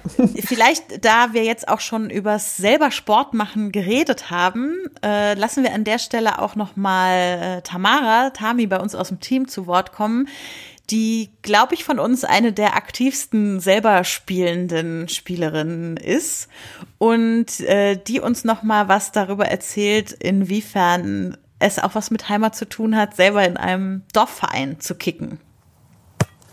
Hallo liebe Früffcrew. Ähm, Fußball und Heimat hat ja so viele spannende Aspekte. Ich hoffe, ihr habt schon das meiste wahrscheinlich jetzt davon angesprochen, werdet noch viel mehr davon ansprechen.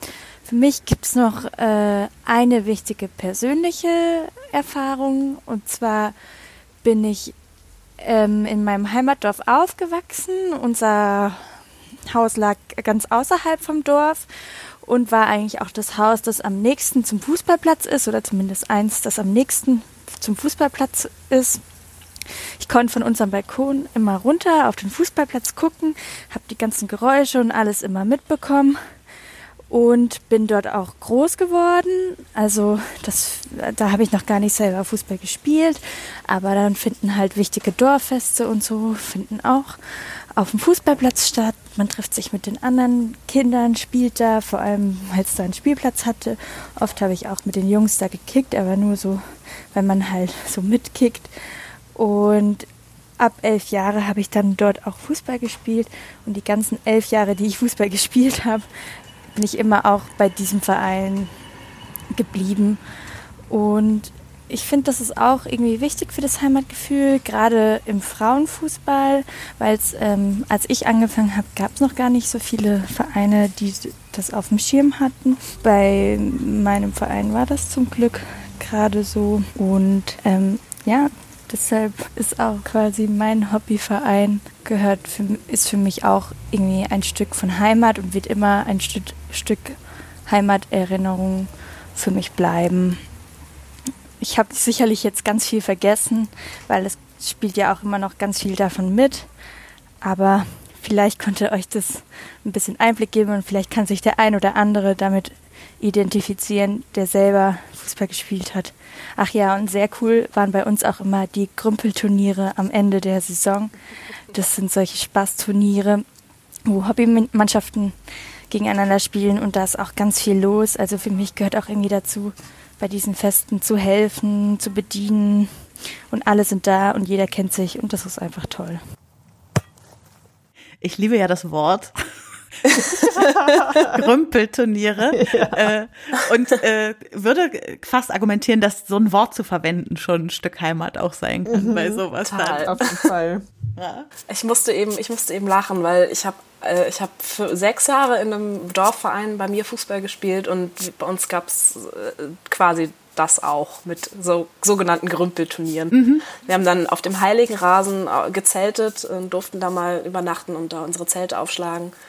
Ähm, tatsächlich war das bei uns auf dem Dorf so, dass äh, der Sportplatz direkt an der Grundschule ist. An der vier also mit vier Klassen Grundschule. Das heißt, äh, alle Kinder, die bei uns damals in diese Grundschule gegangen sind, mussten an diesem Sportplatz und an diesem äh, Sportheim quasi vorbeigehen. Und da ist so ein, auch so eine, also dem, aus dem Dorf, aus dem ich komme, gibt es eine richtig krasse Identifikation mit diesem einen Verein.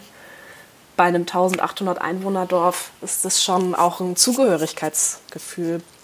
Und was, was Tami da eben so, äh, so, so erzählt hat, das kam mir so, ah, da, da, da ist sofort mein Herz aufgegangen, weil das äh, gibt es so jetzt für mich nicht mehr. Ich bin zum Studieren 280 Kilometer weit weggezogen. Und ähm, man sucht sich schon so ein bisschen sein, sein, seine sportliche Heimat dann auch wieder in der Region, in, der, in die man dann vielleicht zieht, aber es ist nicht, das, es ist nicht dasselbe Gefühl. Hm. Das ist bei mir anders, tatsächlich. Ja? mhm. Aber also, mh, mm, vielleicht ist das, also natürlich ist es etwas sehr Subjektives und ich glaube, das äh, hängt damit zusammen, dass ich eh ähm, viele Brüche irgendwie äh, mit einplane. Also ne, für, für mich, äh, ich, ich, so, ich genieße die Gegenwart, das klingt immer so dämlich, aber tatsächlich äh, kann ich mich äh, sehr schnell äh, sehr äh, tief auf Verbindungen und Beziehungen auch einlassen ähm, und immer mit dem Bewusstsein, dass es schnell vorbei. Also ich will, oder ich habe immer zum Spaß gesagt, wenn wir hier in Ippenbüren keinen Anschluss finden, gehen wir halt in den Schützenverein. Ist mir doch egal. Also ne, oh das ist so. Ähm,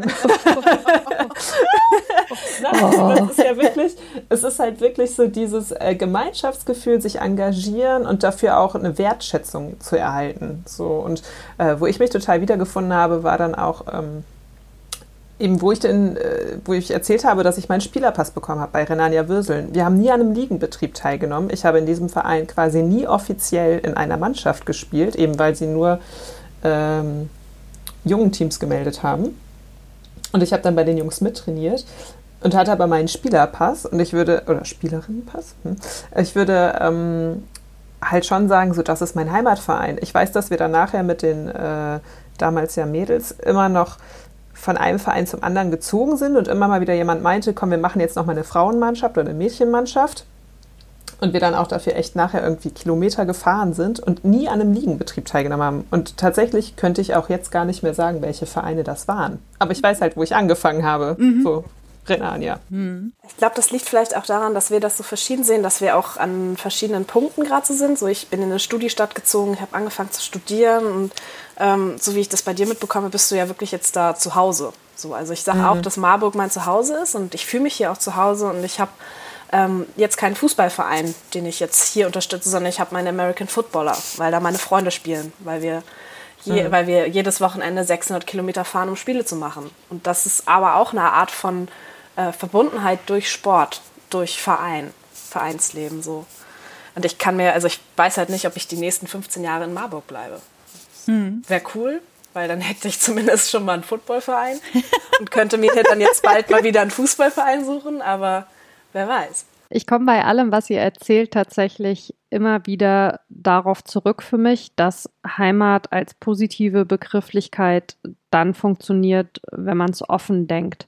Also gerade auch so aus dem, was wir jetzt biografisch schon erzählt haben, ähm, haben wir alle Orte schon verlassen, haben alle für bestimmte Zeiten äh, an einem anderen Ort gelebt, haben alle schon äh, uns auf neue Menschen, auf neue Beziehungen äh, an verschiedenen Orten eingelassen und ähm, diese, diese Offenheit und diese, diese Bewegung in diesem Begriff, das ist das, was ich daran eigentlich spannend finde in einem positiven Sinne. Und da funktioniert es für mich halt eben tatsächlich auch im Fußball. Also weil natürlich hast du im Fußball die Idioten wie überall sonst auch, die versuchen, ja, das als ein geschlossenes System zu leben und dazu zu machen und nichts Neues und niemanden Neuen zuzulassen.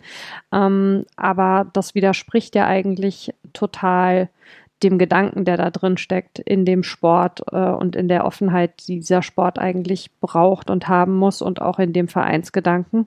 Und ähm, Fußball funktioniert meiner Meinung nach auch genau deswegen als Heimat, weil er offen ist weil er, wenn er, wenn er so funktioniert, wie er funktionieren sollte, ein offenes Konzept ist, etwas, was keine Begrenzungen hat und wo alle Teil davon sein können, wo alle eingeladen sein müssen.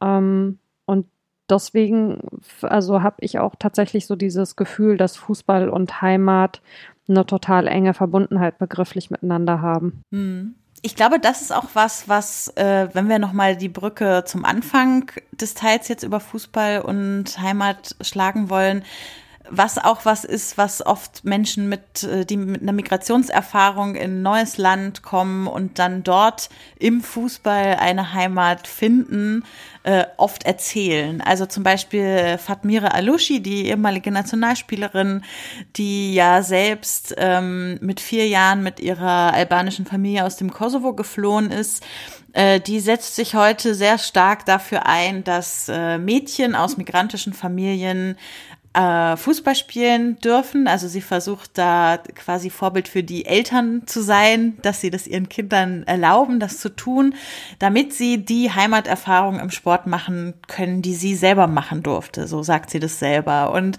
äh, ich finde, also da gibt's ja so einige Beispiele, die irgendwie in diese Richtung gehen im Fußball, wo man das Gefühl hat, ähm, also selbst wenn ich jetzt irgendwie mit meinem, ich ziehe innerhalb von Deutschland um und freue mich, dass in Potsdam, in der Stadt, wo ich hinziehe, zufällig ein cooler Frauenfußballverein ist, zu dem ich jetzt immer ins Stadion gehen kann, so, äh, wo es gar nicht so dringlich für mich sich anfühlt, unbedingt dort einen Verein zu finden, aber es sich ganz gut gepasst hat und es jetzt auch mit meiner Heimat Potsdam zu tun hat, wie es, glaube ich, für andere noch eine viel stärkere Dringlichkeit ist, sowas dann auch im Fußball finden zu können. Und dann ist es ja umso schöner, wenn der Fußball das schaffen kann, wenn er, wie Mara so schön vorhin gesagt hat, so durchgeführt wird, erlebt wird, wie es der Ursprung des Konzeptes irgendwie sagt. Mara, du hast ja da auch äh, zuletzt mit jemandem gesprochen, der bei einem Projekt der DFL-Stiftung dabei war und hast äh, ja mit ihm Interviews geführt. Möchtest du davon noch mal ein bisschen erzählen? Ja, total gerne. Ähm, es gibt äh, von der DFL-Stiftung ähm, ein Programm, das nennt sich Willkommen im Fußball. Ähm, das verlinken wir auch gerne noch in den Show Notes, also wie sich das genau zusammensetzt, wer da genau auch mit drin steckt, fördernd. Und ähm, da gibt es an verschiedenen Projektstandorten und Mainz ist eben einer davon, ähm, gibt es diese sogenannten Willkommensbündnisse. Äh, das ist immer ähm, ein ähm, Fußballverein. In Mainz ist es dann eben Mainz 05. Ähm, dann ähm, ein Verein, in Mainz ist es Ente Bagdad, der also eben auch Fußball spielt, aber jetzt also nicht, äh, nicht professionell. Ähm, und dann ist immer noch eine Organisation mit drin, ähm, die in irgendeiner Form mit der Betreuung von Flüchtlingen zu tun hat. Ähm, das ist in Mainz äh, die Stiftung Juvente. Und äh, die bieten gemeinsam äh, Fußball als niedrigschwelliges Angebot ähm, äh, für Geflüchtete an. Also zum einen geht es tatsächlich darum, dass die jungen Menschen spielen können. Zum anderen geht es darum, dass sie darüber eben ja Leute kennenlernen, ein Stück weit ähm, Fuß fassen können. Ähm, dann ist es aber auch so, dass diese Bündnispartner noch verschiedene Angebote neben dem Fußball haben, also sei es sowas wie Berufsvorbereitungskurse oder dass man den jungen Leuten eben hilft bei Behördengängen, bei Bewerbungsschreiben und so weiter. Also es ist ein sehr ganzheitliches Konzept und eben gleichzeitig ähm, mit dieser Niedrigschwelligkeit im Vordergrund. Und es gibt aktuell ähm, zwei Interviewreihen. Ähm, einmal äh, mit einem äh, Mädchen in Dortmund, die lustigerweise Mara heißt, allerdings mit einem H noch hinter dem A. Es sorgt teilweise in der Kommunikation etwas für Verwirrung. und ähm, zum anderen äh, mit äh, einem Jugendlichen namens Saleh der in Mainz lebt mit seiner Familie, der ähm, aus Syrien geflüchtet ist. Und ähm, ja, es gibt also um quasi ähm, an, anhand von, von Menschen, die tatsächlich von diesem Programm profitiert haben, dieses Programm so ein bisschen vorzustellen im Prinzip. Und ich hatte jetzt äh, die wirklich also sehr, sehr schöne Gelegenheit, ähm, schon bei zwei Terminen mit dem Saleh zu sprechen, äh, immer zusammen mit dem Ronald Uhlich von äh, Ente Bagdad, also der ihn da mit betreut. Und ähm, ich fand das wirklich wahnsinnig spannend und äh, auch wenn es immer so ein bisschen abgedroschen klingt, aber tatsächlich auch berührend, was, was Saleh so darüber erzählt hat, äh, was Fußball für ihn bedeutet. Also zum einen hat er erzählt, dass ähm, noch lange bevor er halt so regelmäßig Sprachkurse machen konnte, weil es da ja bestimmte Regularien gibt, ab wann kannst du wie da irgendwie an was teilnehmen, er im Prinzip die Sprache auf dem Fußballplatz gelernt hat und dass das was war, was ihm wahnsinnig geholfen hat. Es wird immer so viel darüber gesprochen, dass Sprache ein ganz wichtiger Schlüssel ist zur Integration und gleichzeitig ja, wird es den Leuten aber nicht unbedingt leicht gemacht, ähm, tatsächlich die Sprache zu erlernen. Und darüber hat er beispielsweise gesprochen, was für eine große Rolle Fußball da für ihn gespielt hat. Ähm, gleichzeitig ist es so, dass er erzählt hat, er hatte so das Bedürfnis, auch Verantwortung zu übernehmen. Er hat gemerkt, ähm, da sind Menschen, die versuchen, ihm Hilfestellungen zu leisten und er möchte das natürlich gerne in Anspruch nehmen. Er hat aber an sich selber gleichzeitig auch den Anspruch, dann wiederum was weiterzugeben, was ich auch total schön fand, wie er das so von sich aus gesagt hat. Und er hat dann angefangen als äh, Trainer für Jugendliche ähm, aus einem Praktikum heraus. Und dieses eigentlich alles, worüber wir hier bisher gesprochen haben, was, was Fußball für eine, für eine verbindende Kraft haben kann, wenn man es als ein offenes Konzept denkt das sind Punkte, die er total ja angesprochen hat und dieses ähm, sowohl über den kleinen Verein, in dem er halt selber kickt und mittlerweile auch als Trainer an der Seitenlinie steht, als auch über einen, einen Bundesligisten wie eben Mainz 05, wo sie dann auch also gemeinsame Erlebnisse halt hatten, wo sie Spieler kennengelernt haben und so weiter. Irgendwo so das Gefühl zu haben, ich, ich habe hier die Möglichkeit, reinzukommen. Da sind Leute, die mir offen begegnen. Natürlich im Idealfall sollte das über alle gesellschaftlichen Bereiche so sein, ist es aber halt leider oft genug nicht. Und deswegen finde ich, da ist Fußball tatsächlich ein sehr, sehr guter Startpunkt und das hat sich eigentlich in den Gesprächen mit ihm total bestätigt. Hm. Ich finde total super, dass es so was Umfassendes, Nachhaltiges hat, weil ich habe mit ähm, einem befreundeten Fußball, ehemaligen Fußballprofi halt lokale Grenzenlos Turniere, so haben wir es genannt, äh, veranstaltet, wo eben auch Ziel war, ähm, benachteiligte Menschen zusammenzubringen und einfach einen Tag lang mit äh, Promis, also Fußballprofis, Ex-Profis in Kontakt zu bringen, spielen zu lassen und äh, auch eine Atmosphäre zu schaffen von Willkommensein. Und ähm, das war immer total gut an dem einen Tag und hat auch wirklich geholfen. Ja, also ähm, einfach auch nochmal deutlich gemacht, wie einfach es ist, weil alle die Regeln kennen, ähm, loszulegen, ohne halt groß zu diskutieren oder sonstiges. Äh, und klar war, alle können gleichwertig, gleichberechtigt mitmachen. Und danach aber so die Frage war, und jetzt? Also man hatte halt diesen Anlaufpunkt äh, gestartet und geschaffen und ähm, das war auch super an dem Tag selber. Und dann war es nach, nachher tatsächlich so, dass ähm, der Freund von mir äh, individuelle Hilfestellung geleistet hat. Ja, und sei es äh, irgendwie mal ein paar Fußballschuhe zur Verfügung gestellt hat und gekauft hat oder sowas. Und ähm, das ist halt auch gut, aber dieses nachhaltige, allumfassende ist ja noch viel, viel wertvoller. Mhm. Ja, auf jeden Fall. Und im Übrigen, weil wir jetzt also über die Begrifflichkeit ja sehr, sehr viel gesprochen haben, ähm, was, was da tatsächlich ähm, auch interessant war zu beobachten.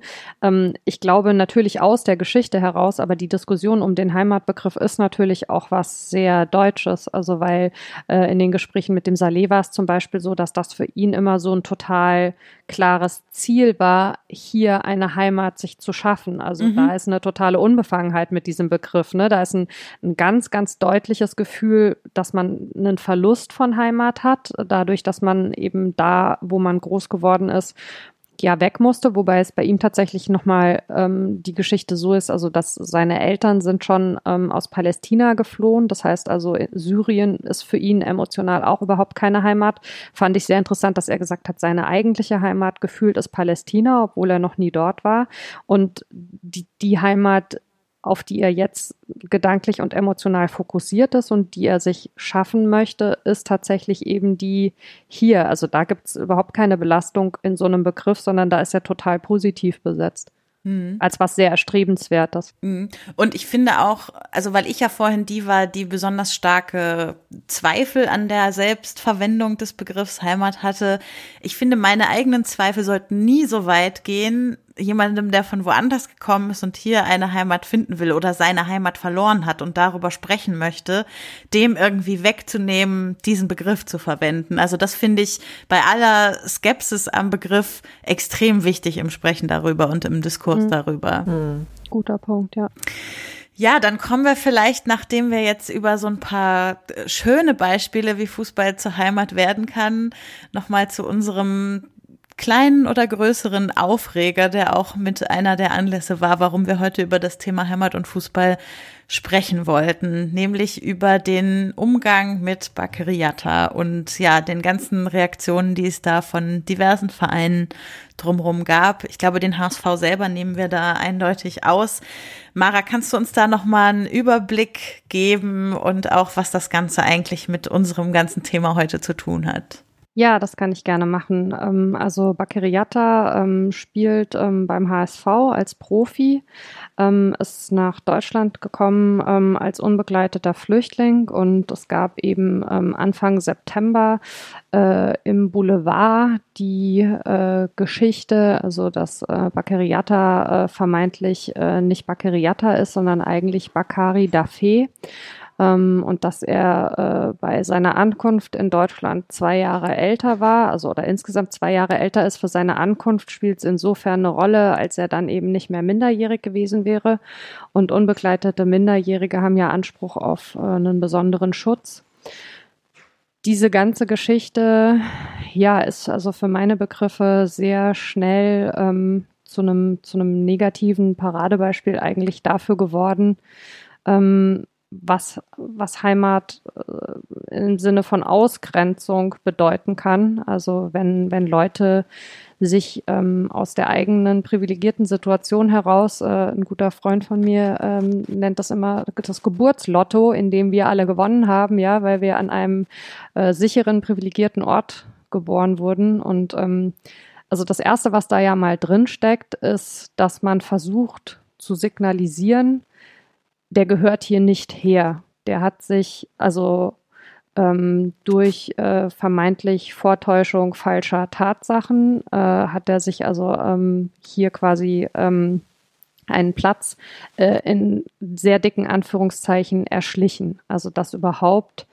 so ein, so ein Gedanke schon einen Raum hat, dass man ähm, selbst wenn es so eine Situation gegeben haben sollte oder gegeben hätte, ja, wäre ja völlig klar, warum jemand sowas macht. Also jemand ist äh, in Not, jemand ähm, muss äh, von dort, wo er lebt, fliehen, jemand versucht, an einen sicheren Ort zu kommen. Es gibt bestimmte Regeln, um an diesen sicheren Ort zu kommen und man biegt oder beugt die an der einen oder anderen Stelle aus Angst davor, was sonst mit einem passiert. Finde ich, kann man also natürlich äh, rechtlich irgendwie so, ist eine andere Sache, aber was jetzt erstmal das rein emotionale angeht und die Reaktion darauf, ist es ja was zutiefst menschliches. Das ist mal der eine Punkt. Der andere Punkt ist, das war ja eine reine also da war ja nichts belegt. Da wurden also große äh, Artikel verfasst und da wurde ein großes Thema gemacht aus dieser Geschichte, für die es keinerlei Belege gab. Und mittlerweile ist es ja auch so, also dass tatsächlich ähm, Bakeriata ähm, zusammen mit seinem Anwalt, also alles, was an Dokumenten irgendwie ähm, vorgelegt werden konnte, vorgelegt hat, äh, einen, einen gültigen Pass, äh, eine gültige Geburtsurkunde und so weiter.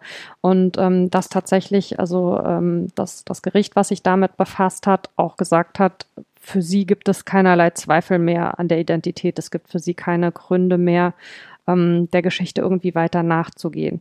Was aber in diesen, und ich würde mal also es benennen als sehr qualvolle Wochen sicherlich äh, für, für Bakeriata Mensch als Mensch ähm, dazwischen passiert ist, ist, dass der Fußball, der ja, der immer diesen, diese, diese ganzen schönen ähm, Slogans vor sich herträgt, ja, äh, No to Racism, Nein zu Rassismus, Fußball, äh, was ist dieses andere mit dem, also Fußball als als etwas Verbindendes, ähm, wir alle, die wir uns im Fußball treffen, Fußball schließt alle irgendwie ein.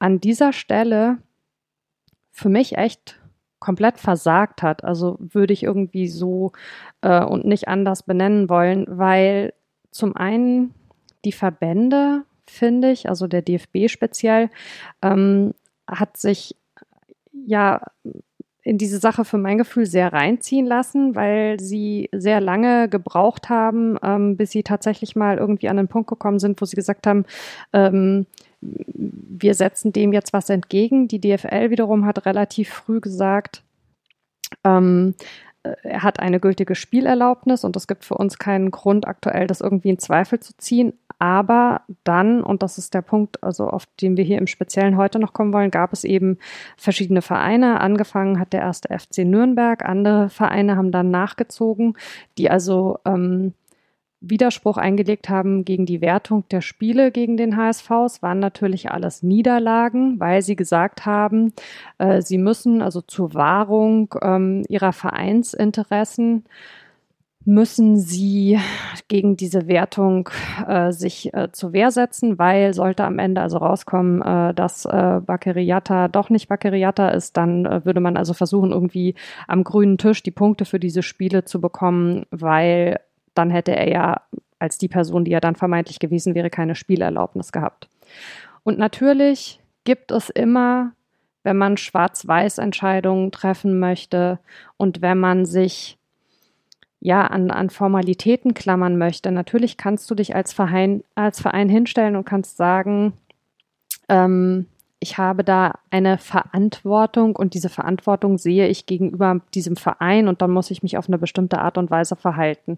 Ich finde aber, es gibt in bestimmten Situationen eine übergeordnete Wahrheit, die wichtiger ist. Und die übergeordnete Wahrheit im Fall Bakeriata ist, dass diese Geschichte genutzt wurde auf eine ganz ekelhafte Art und Weise von Leuten, die der Meinung sind, wir sind hier eine geschlossene Gesellschaft, wir bilden, wir bauen Mauern um uns rum, wir wollen irgendwie, wir wollen, wir wollen zumachen, wir entscheiden, wer hier hingehört und wer hier nicht hingehört. Und dass auf eine Art und Weise mit diesem Menschen umgegangen wurde und mit dieser Situation umgegangen wurde, die ich abstoßend und widerwärtig finde und die auch nicht durch diesen ganzen Quatsch entschuldbar ist, weil man zu einer Stimmung beiträgt in diesem Land, die so gefährlich ist und weil, weil es absolut lächerlich ist, auf der einen Seite diese ganzen Kampagnen zu fahren. Es, in der letzten Sendung gab es da die Verweise dann schon beim Thema Tönnies und auf der anderen Seite einen solchen Umgang mit einem Menschen nicht nur zu dulden, sondern mit zu betreiben, aufgrund von so einer dürren äh, Faktenlage ist ja schon das falsche Wort. Und um es mal also abzuschließen, der absolute Witz war wirklich, dass es das Auswärtsspiel des HSV beim KSC gab.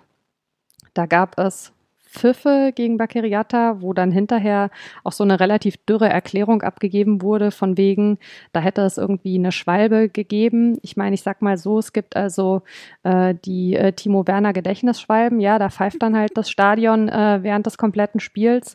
Äh, und es gibt Situationen, wo in Bezug auf einen bestimmten Spieler, also gewisse Leute in einem Stadion drauf warten, dass sie was finden, womit sie dann hinterher ihr unmögliches Benehmen entschuldigen können. Und also letzteres war der Fall Fall ähm, bei diesem Spiel, bei dem ich auch im Stadion war. Es war echt fürchterlich. Und der KSC veröffentlicht dann im Nachhinein halt eben also auch auf Twitter unter anderem die Info, dass sie also auch ähm, Protest einlegen gegen die äh, Spielwertung und haben als Hashtag diese Saison, äh, bitte schnallen Sie sich an, KSC meine Heimat. Und da steckt einfach, also in diesem Zusammenprall, in diesem einen Tweet von einmal dieser Aussage mit, wir schließen uns diesem Schwachsinn an und zum anderen irgendwie da mit dem Heimatbegriff irgendwie zu hantieren, da steckt alles drin, was am Heimatbegriff dumm, falsch und gefährlich ist. Und deswegen ja, war es uns also allen im Vorfeld ein sehr starkes Bedürfnis, diese Geschichte hier irgendwie nochmal aufzugreifen, weil es, ja, also ich, ich kann es nur sagen, ich finde es ich find's abstoßend, was da passiert mhm. ist ich möchte mich da voll, vollumfänglich anschließen und ich finde, was daran so weh tut, neben der Tatsache, dass das Ganze auf dem Rücken eines Menschen ausgetragen wurde, das kann man nicht oft genug sagen, finde ich, äh, ist, dass eben all das, was wir jetzt in den letzten 30 Minuten über unser positives Gefühl vom Fußball in Verknüpfung mit Heimat beschrieben haben, davon so unterlaufen wird, weil es eben äh, genau das, also deshalb haben wir, glaube ich, vorhin auch zweimal gesagt, wenn der Fußball so funktioniert, wie er gedacht ist, wie er funktionieren soll, wie Vereinswesen funktionieren soll und so, weil so hat es hier halt genau nicht funktioniert, sondern es haben sich genau die Strömungen, die, ich will nicht sagen, häufiger werden in diesem Land, sondern lauter werden in diesem Land, äh, haben sich plötzlich, oder plötzlich ist vielleicht auch falsch, haben sich an diesem einen Fall ganz klar auch im Fußball gezeigt, in all ihren Grau- bis Schwarz-Schattierungen, die man sich irgendwie vorstellen kann. Und dann das mit diesem Hashtag zu unter, also mir, mir ist es richtig hochgekommen. Ich meine, natürlich, äh, fair enough, die setzen es einfach gerade unter jeden Tweet dieses Jahr. So also kann man auch einen, einen Hashtag benutzen, liebe Social Media Abteilung. Ich weiß nicht, ob es die klügste Idee ist. ähm, aber ganz davon ab, muss mir als dort twitternder Mensch auffallen, dass es unangebracht ist, diesen Hashtag unter genau diesen Tweet zu setzen und es dann zu lassen. Also es, das, das schließt den Kreis auf eine so unfassbar unangenehme Art und Weise, dass sich wirklich äh, ganz viel in mir so zusammenkrampft und ja, man sich wirklich fragen muss, was können wir in Zukunft tun, damit sowas nicht passiert? Und vielleicht ist es genau so darüber zu sprechen, ein Weg dahin. Ja, ich finde ja auch, wenn man sich jetzt mal unser Gespräch irgendwie so Revue passieren lässt, dass Heimat ja etwas sehr Individuelles und Persönliches ist. Also so, wie es jeder und jede für sich definiert. Und deswegen ist es für mich überhaupt nicht zutreffend, als Verein sich schon anzumaßen, da eine Deutungshoheit drüber zu haben. Also über den Begriff Heimat, ja, das kann weder, weder eine Partei noch ein Land noch ein Bundesland oder ein Verein, der nun mal für eine Region steht, aber auch dort wieder so viele verschiedene Heimaten in sich beheimatet, für sich in Anspruch nehmen. Also so, so verstehe ich Heimat für mich nicht und so deswegen habe ich so null Verständnis dafür, sich überhaupt sowas als Hashtag zu geben. Mm, Finde ich auch schon, genau, man kann nochmal über die Nutzung dieses Hashtags im Allgemeinen nachdenken, auch ganz unabhängig von der Verwendung in diesem Fall. Das stimmt. Ja, ich glaube, damit enden wir oder beschließen wir dieses Thema, dieses große Thema äh, vorläufig ab. Nicht ohne natürlich den Hinweis darauf, dass wir gespannt sind auf euer Feedback dazu und eure Einschätzung von bestimmten Dingen, die wir jetzt besprochen haben. Also vielleicht inwiefern für euch Fußball mit Heimat zu tun hat, inwiefern vielleicht auch nicht, ob ihr den Begriff verwendet oder nicht. Das sind natürlich alles Fragen, die uns interessieren, die ihr gerne bei uns äh, im Blog kommentieren könnt oder auf Twitter mit uns äh, kommunizieren könnt. Und äh, es ist, glaube ich, ein Thema, was noch viel in Bewegung bleiben wird in den nächsten Jahren und uns weiterhin immer mal wieder beschäftigen wird.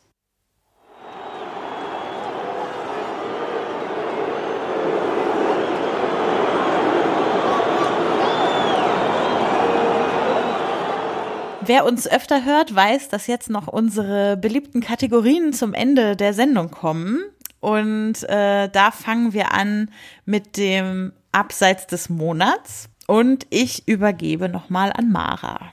Ja, wir haben ein bisschen ähm, überlegt ähm, beim Abseits des Monats, ähm, weil es tatsächlich äh, mehrere Themen gab, über äh, die wir uns äh, durchaus geärgert haben und ähm, haben im, im, Geiste dieser Sendung sozusagen beschlossen, ähm, unser Abseits des Monats äh, verleihen wir allen die der Meinung sind, ähm, es sei eine gute Idee, äh, den Ismen wieder so viel Platz im Stadion einzuräumen, denn das ist es definitiv nicht.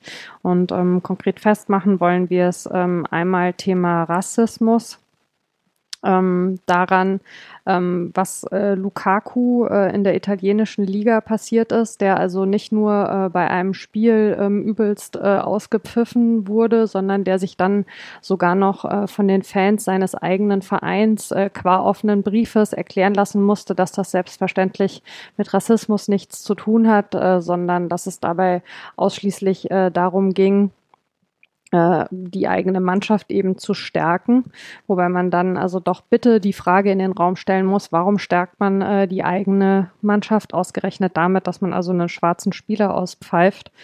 Ähm, wir möchten äh, des Weiteren äh, ein Spiel ansprechen zwischen äh, dem Chemnitzer FC und äh, der zweiten Mannschaft der Bayern. Ähm, in der es gibt ja die Vorgeschichte beim Chemnitzer FC, dass da ähm, ein Spieler der Vertrag mit einem Spieler aufgelöst wurde, dem man äh, eine Nähe zu rechten Gruppierungen ähm, vorwirft. Äh, dieser Spieler heißt Fran und es gab da ein Transparent auf dem ähm, Stand, Fran ist wenigstens kein äh, Klammer auf äh, N-Wort, Klammer zu. Ähm, was also sogar diesen besagten Spieler dazu gebracht hat, sich zu äußern äh, und zu sagen, äh, er verwehrt sich absolut dagegen, in so einem Zusammenhang da irgendwie benannt zu werden. Bei demselben Spiel ähm, soll es auch äh, Beschimpfungen gegeben haben, ähm, die antisemitisch sind. Ähm, auch das soll so ähnlich auch passiert sein beim letzten Europacup-Spiel von Eintracht Frankfurt, äh, wo der Verein bereits reagiert hat. Ähm, ja, wir, wir finden es, äh, wir haben das Wort äh, zuletzt jetzt gerade schon benutzt, äh, wirklich also abstoßend und ähm, so falsch, wie es nur sein kann äh, diesem Gedankengut Raum zu geben, egal wo. Und unser Gebiet ist hier eben nun mal der Fußball und deswegen ähm, sprechen wir es im Bezug auf Stadien an. Und diese Formen von Rassismus, Antisemitismus und allen anderen Ismen und ausgrenzendem Gedankengut im Stadion sind unser Abseits des Monats. So ist es. Äh, weil es aber auch ein paar ähm, ja, ich will nicht sagen schöne Dinge, aber doch ermutigende Dinge zu berichten gibt, haben wir auch unseren Volltreffer des Monats und den stellt uns jetzt Nele vor.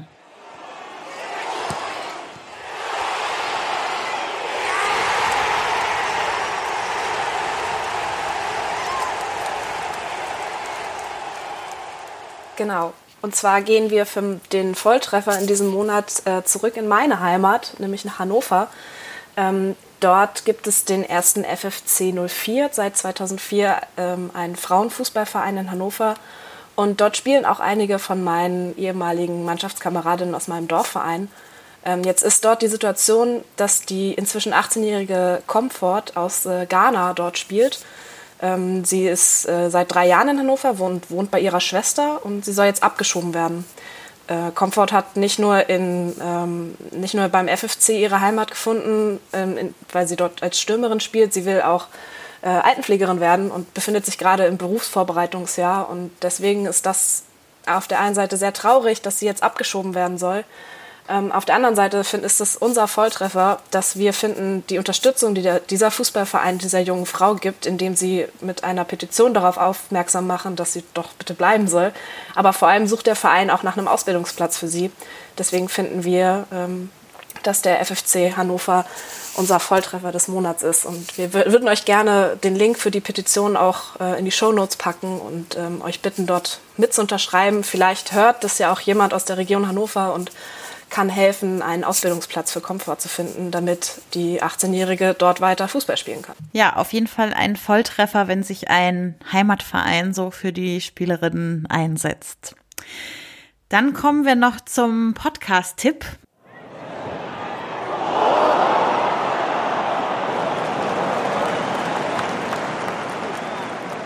Und den übernehme ich diesmal auch im Geiste dieser Sendung.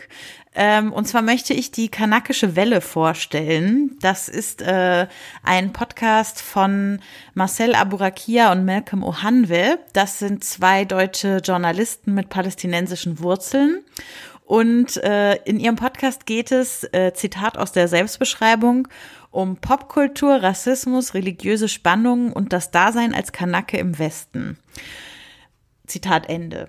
Und ähm, dieser Podcast ist wirklich, ähm, wirklich faszinierend, weil er unfassbar lustig ist. Also die beiden haben einen Flow miteinander und mit ihren Gästen, der ihresgleichen sucht, äh, seinesgleichen sucht in der Podcast-Landschaft.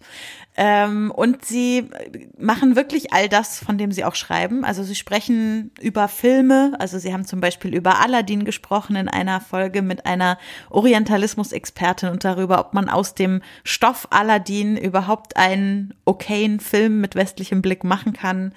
Ähm, und jetzt haben sie gerade eine Folge gemacht, die äh, wirklich extrem bewegend waren und zwar heißt sie Der Sunken Place, Selbstablehnung als Schwarzkopf unter Allmanns.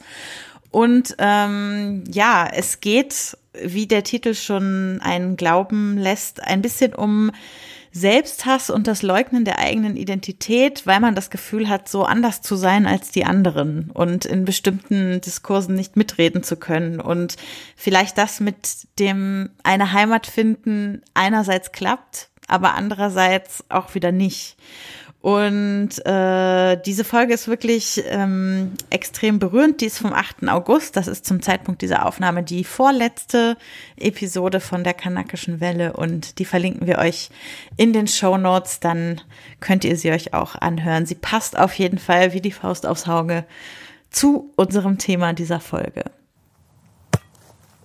Ja, und damit sind wir am Ende unserer heutigen Episode angekommen. Äh, ich möchte mich nochmal ganz herzlich bei allen Beteiligten, die jetzt dabei waren und äh, euch die Möglichkeit zu geben, auch nochmal äh, weitere Projekte zu nennen, wenn ihr möchtet, an denen ihr gerade beteiligt seid oder wo Leute mehr von euch lesen können oder im Zweifel nochmal, wo sie euch im Internet finden. Nele, vielen Dank, dass du dabei warst. Ja, ich habe eigentlich zu danken, dass ich mich jetzt nochmal mit äh, dem Thema beschäftigen durfte, mit dem ich mich seit sechs Monaten rumschlage. Und es hat mir sehr viel Spaß gemacht. Genau, ihr findet mich bei Twitter und Instagram unter dem Handle hiphip. Genau, und wir sind natürlich alle dann gespannt zu hören, wie es mit der Arbeit ausging. Ich kann es auch nicht mehr jetzt abwarten. Ich kriege die Ergebnisse demnächst und ähm, ja, ja, ich bin und, gespannt. Unsere Daumen sind gedrückt. Julia, schön, dass du auch dabei warst. Wo findet man dich sonst noch und was machst du sonst so? Ja, lieben Dank. Mir hat das sehr viel Spaß gemacht. Premiere erfolgreich bestanden, würde ich sagen. Genau. Und ähm, ja, ich treibe mich halt viel bei Social Media rum. Äh, bin Geschäftsführerin bei der Venture Accelerator GmbH, wo wir Startups betreuen und in Startups investieren. Und habe meine eigene Firma, die Matchwatch GmbH, wo wir Fußball und Personalentwicklung miteinander verbinden. Und hoffentlich ganz bald gibt es dann auch endlich eine eigene Internetseite für mich als Person, damit man versteht, was ich eigentlich alles so tue. Sehr schön. Ja, Mara, auch vielen Dank, dass du dabei warst. Äh, was machst ja, du sonst so? ja, ähm, erstmal möchte ich äh, den Dank, damit das nicht untergeht, immer Richtung Moderatorin nochmal zurückgeben. Becky, du hast es äh, uns super äh, geführt und vor allen Dingen auch vorbereitet. Und ähm, mir hat es wieder großen Spaß gemacht und mich findet man ähm, eigentlich überall, ähm, also Twitter, Instagram und Facebook ähm, als Wortpiratin und ähm, ich habe auch ein einen Blog äh, www.wortpiratin.de und noch meine Homepage und ich mache äh, sehr viel rund um äh, Mainz 05, äh, eine Kolumne unter anderem hier für die Allgemeine Zeitung, aber sonst auch ähm, ja Berichte für äh, den Ballesterer, schreibt für den Freitag und das Zeitspielmagazin. Alles sehr viel zu dem Thema, was uns heute im Prinzip ja auch beschäftigt hat, also Fußball und seiner Bedeutung für die Gesellschaft. Sehr schön. Ich bedanke mich auch nochmal äh, in die Ferne bei Tami, die eigentlich auch dabei sein wollte in dieser Episode. Aus technischen Gründen hat es nicht geklappt, aber wir haben ja zum Glück ihre Perspektive auf den Vereinsfußball und das selber Spielen in einem Dorfverein noch im Audiokommentar gehabt. Also vielen Dank dafür, Tami. Und natürlich auch nochmal vielen Dank an Tatjana für das Interview, was sie uns gegeben hat und unsere Perspektiven damit erweitert hat. Ja, mich findet ihr überall als äh, Genderbeitrag in den sozialen Medien und könnt mich sonst in ganz vielen anderen Podcasts hören. Äh, Zurzeit zum Beispiel äh, oft bei den Filmlöwinnen, äh, wo wir jeden Monat eine Episode mit feministischer Filmanalyse herausgeben. Äh, und ansonsten, wenn ihr auf mein Twitter-Profil klickt, findet ihr auch die ganzen anderen Podcasts. Früff findet ihr äh, in also unsere Social Media Kanäle von Früff findet ihr überall unter @früff Podcast, Früff dabei mit UE. Also sei es auf Twitter, auf Facebook oder Instagram, da sind wir hoffentlich auch immer ganz responsiv. Ihr könnt alle eure Fragen loswerden. Wir besprechen das dann manchmal kurz im Team, weil wir ja doch ein Haufen Frauen sind, die vielleicht da Expertise beisteuern können zu euren Fragen und versuchen da auf alles einzugehen und natürlich sind wir auch immer auf Feedback zu der Sendung gespannt gespannt. Äh, ansonsten gibt es auch die Hashtags Früff Abseits und Früff Volltreffer, um uns Vorschläge für die Kategorien Abseits des Monats oder Volltreffer des Monats zu liefern, aus denen wir dann was auswählen können. Und wir sammeln außerdem noch etwas unter dem Hashtag Eierzopf. Mara, was sammeln wir unter dem Hashtag? wir sammeln äh, die Leute, die äh, Sachen sagen wie, äh, das ist doch äh, Männer, Fußball ist doch Männersport oder die spielen doch wie Mädchen oder oder. Also sprich, ähm, Fußball ähm, ist äh, in allen Richtungen, äh, empfinden wir als in allen Richtungen offen. Das bedeutet also auch in Bezug auf Geschlecht und alles, was da so klischeemäßig in der Sprache leider Gottes immer noch passiert, empfinden wir als sehr ärgerlich, haben auch so immer im Hinterkopf, dazu mal eine Sendung zu machen. Mhm. Und alle Ausfälle zu diesem Thema sammeln wir unter Eierzopf. Genau, also wenn ihr da was findet, gerne mit dem Hashtag an uns. Äh, das hilft uns dann, wenn wir irgendwann mal die Sendung zu Fußball und Sprache vorbereiten. Und zu guter Letzt, wir werden ja immer wieder gefragt, ob man uns finanziell auch unterstützen kann. Ähm, und da sagen wir Spenden statt Spenden. Also äh, es ist nett, dass ihr was spenden wollt, aber spendet es gerne an eine Organisation eurer Wahl und wir wollen euch auch gerne ein Angebot machen. Äh, die letzten Sendungen haben wir jeweils Seebrücke empfohlen und wir haben uns überlegt, wir wechseln jetzt pro Sendung mal so ein bisschen die Organisation, äh, der wir die Spenden, die eigentlich für Früff gedacht wären, zukommen lassen würden und äh, haben uns überlegt, dass ihr vielleicht äh, diesmal das Frauenhaus in eurer Region bedenken könntet. Äh, das findet ihr über die Seite frauenhauskoordinierung.de. Packen wir euch natürlich auch in die Show Notes und da sind Spenden auch immer sehr dringend gesehen. Ansonsten ist für uns natürlich Unterstützung in Form von Likes, Retweets, Empfehlungen und äh, auch vor allem Bewertungen und Rezensionen in euren Podcast-Apps und bei iTunes der schönste Applaus und das schönste Feedback, was ihr uns geben könnt.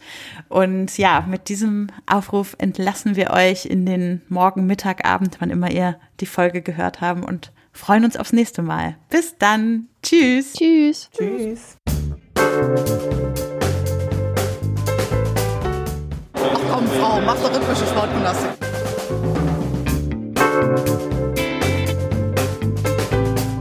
Themen rausarbeiten, neugierig sein, ähm, dieses journalistische Brainstorming, wenn man unterschiedliche Haltungen zu gewissen Themen hat, das richtig bis an die Grenzen zu bringen. Ich lebe das zumindest mit und denke da nicht mehr viel, sondern bin einfach da und bin in jeder Sekunde bereit zu reden, zu schildern.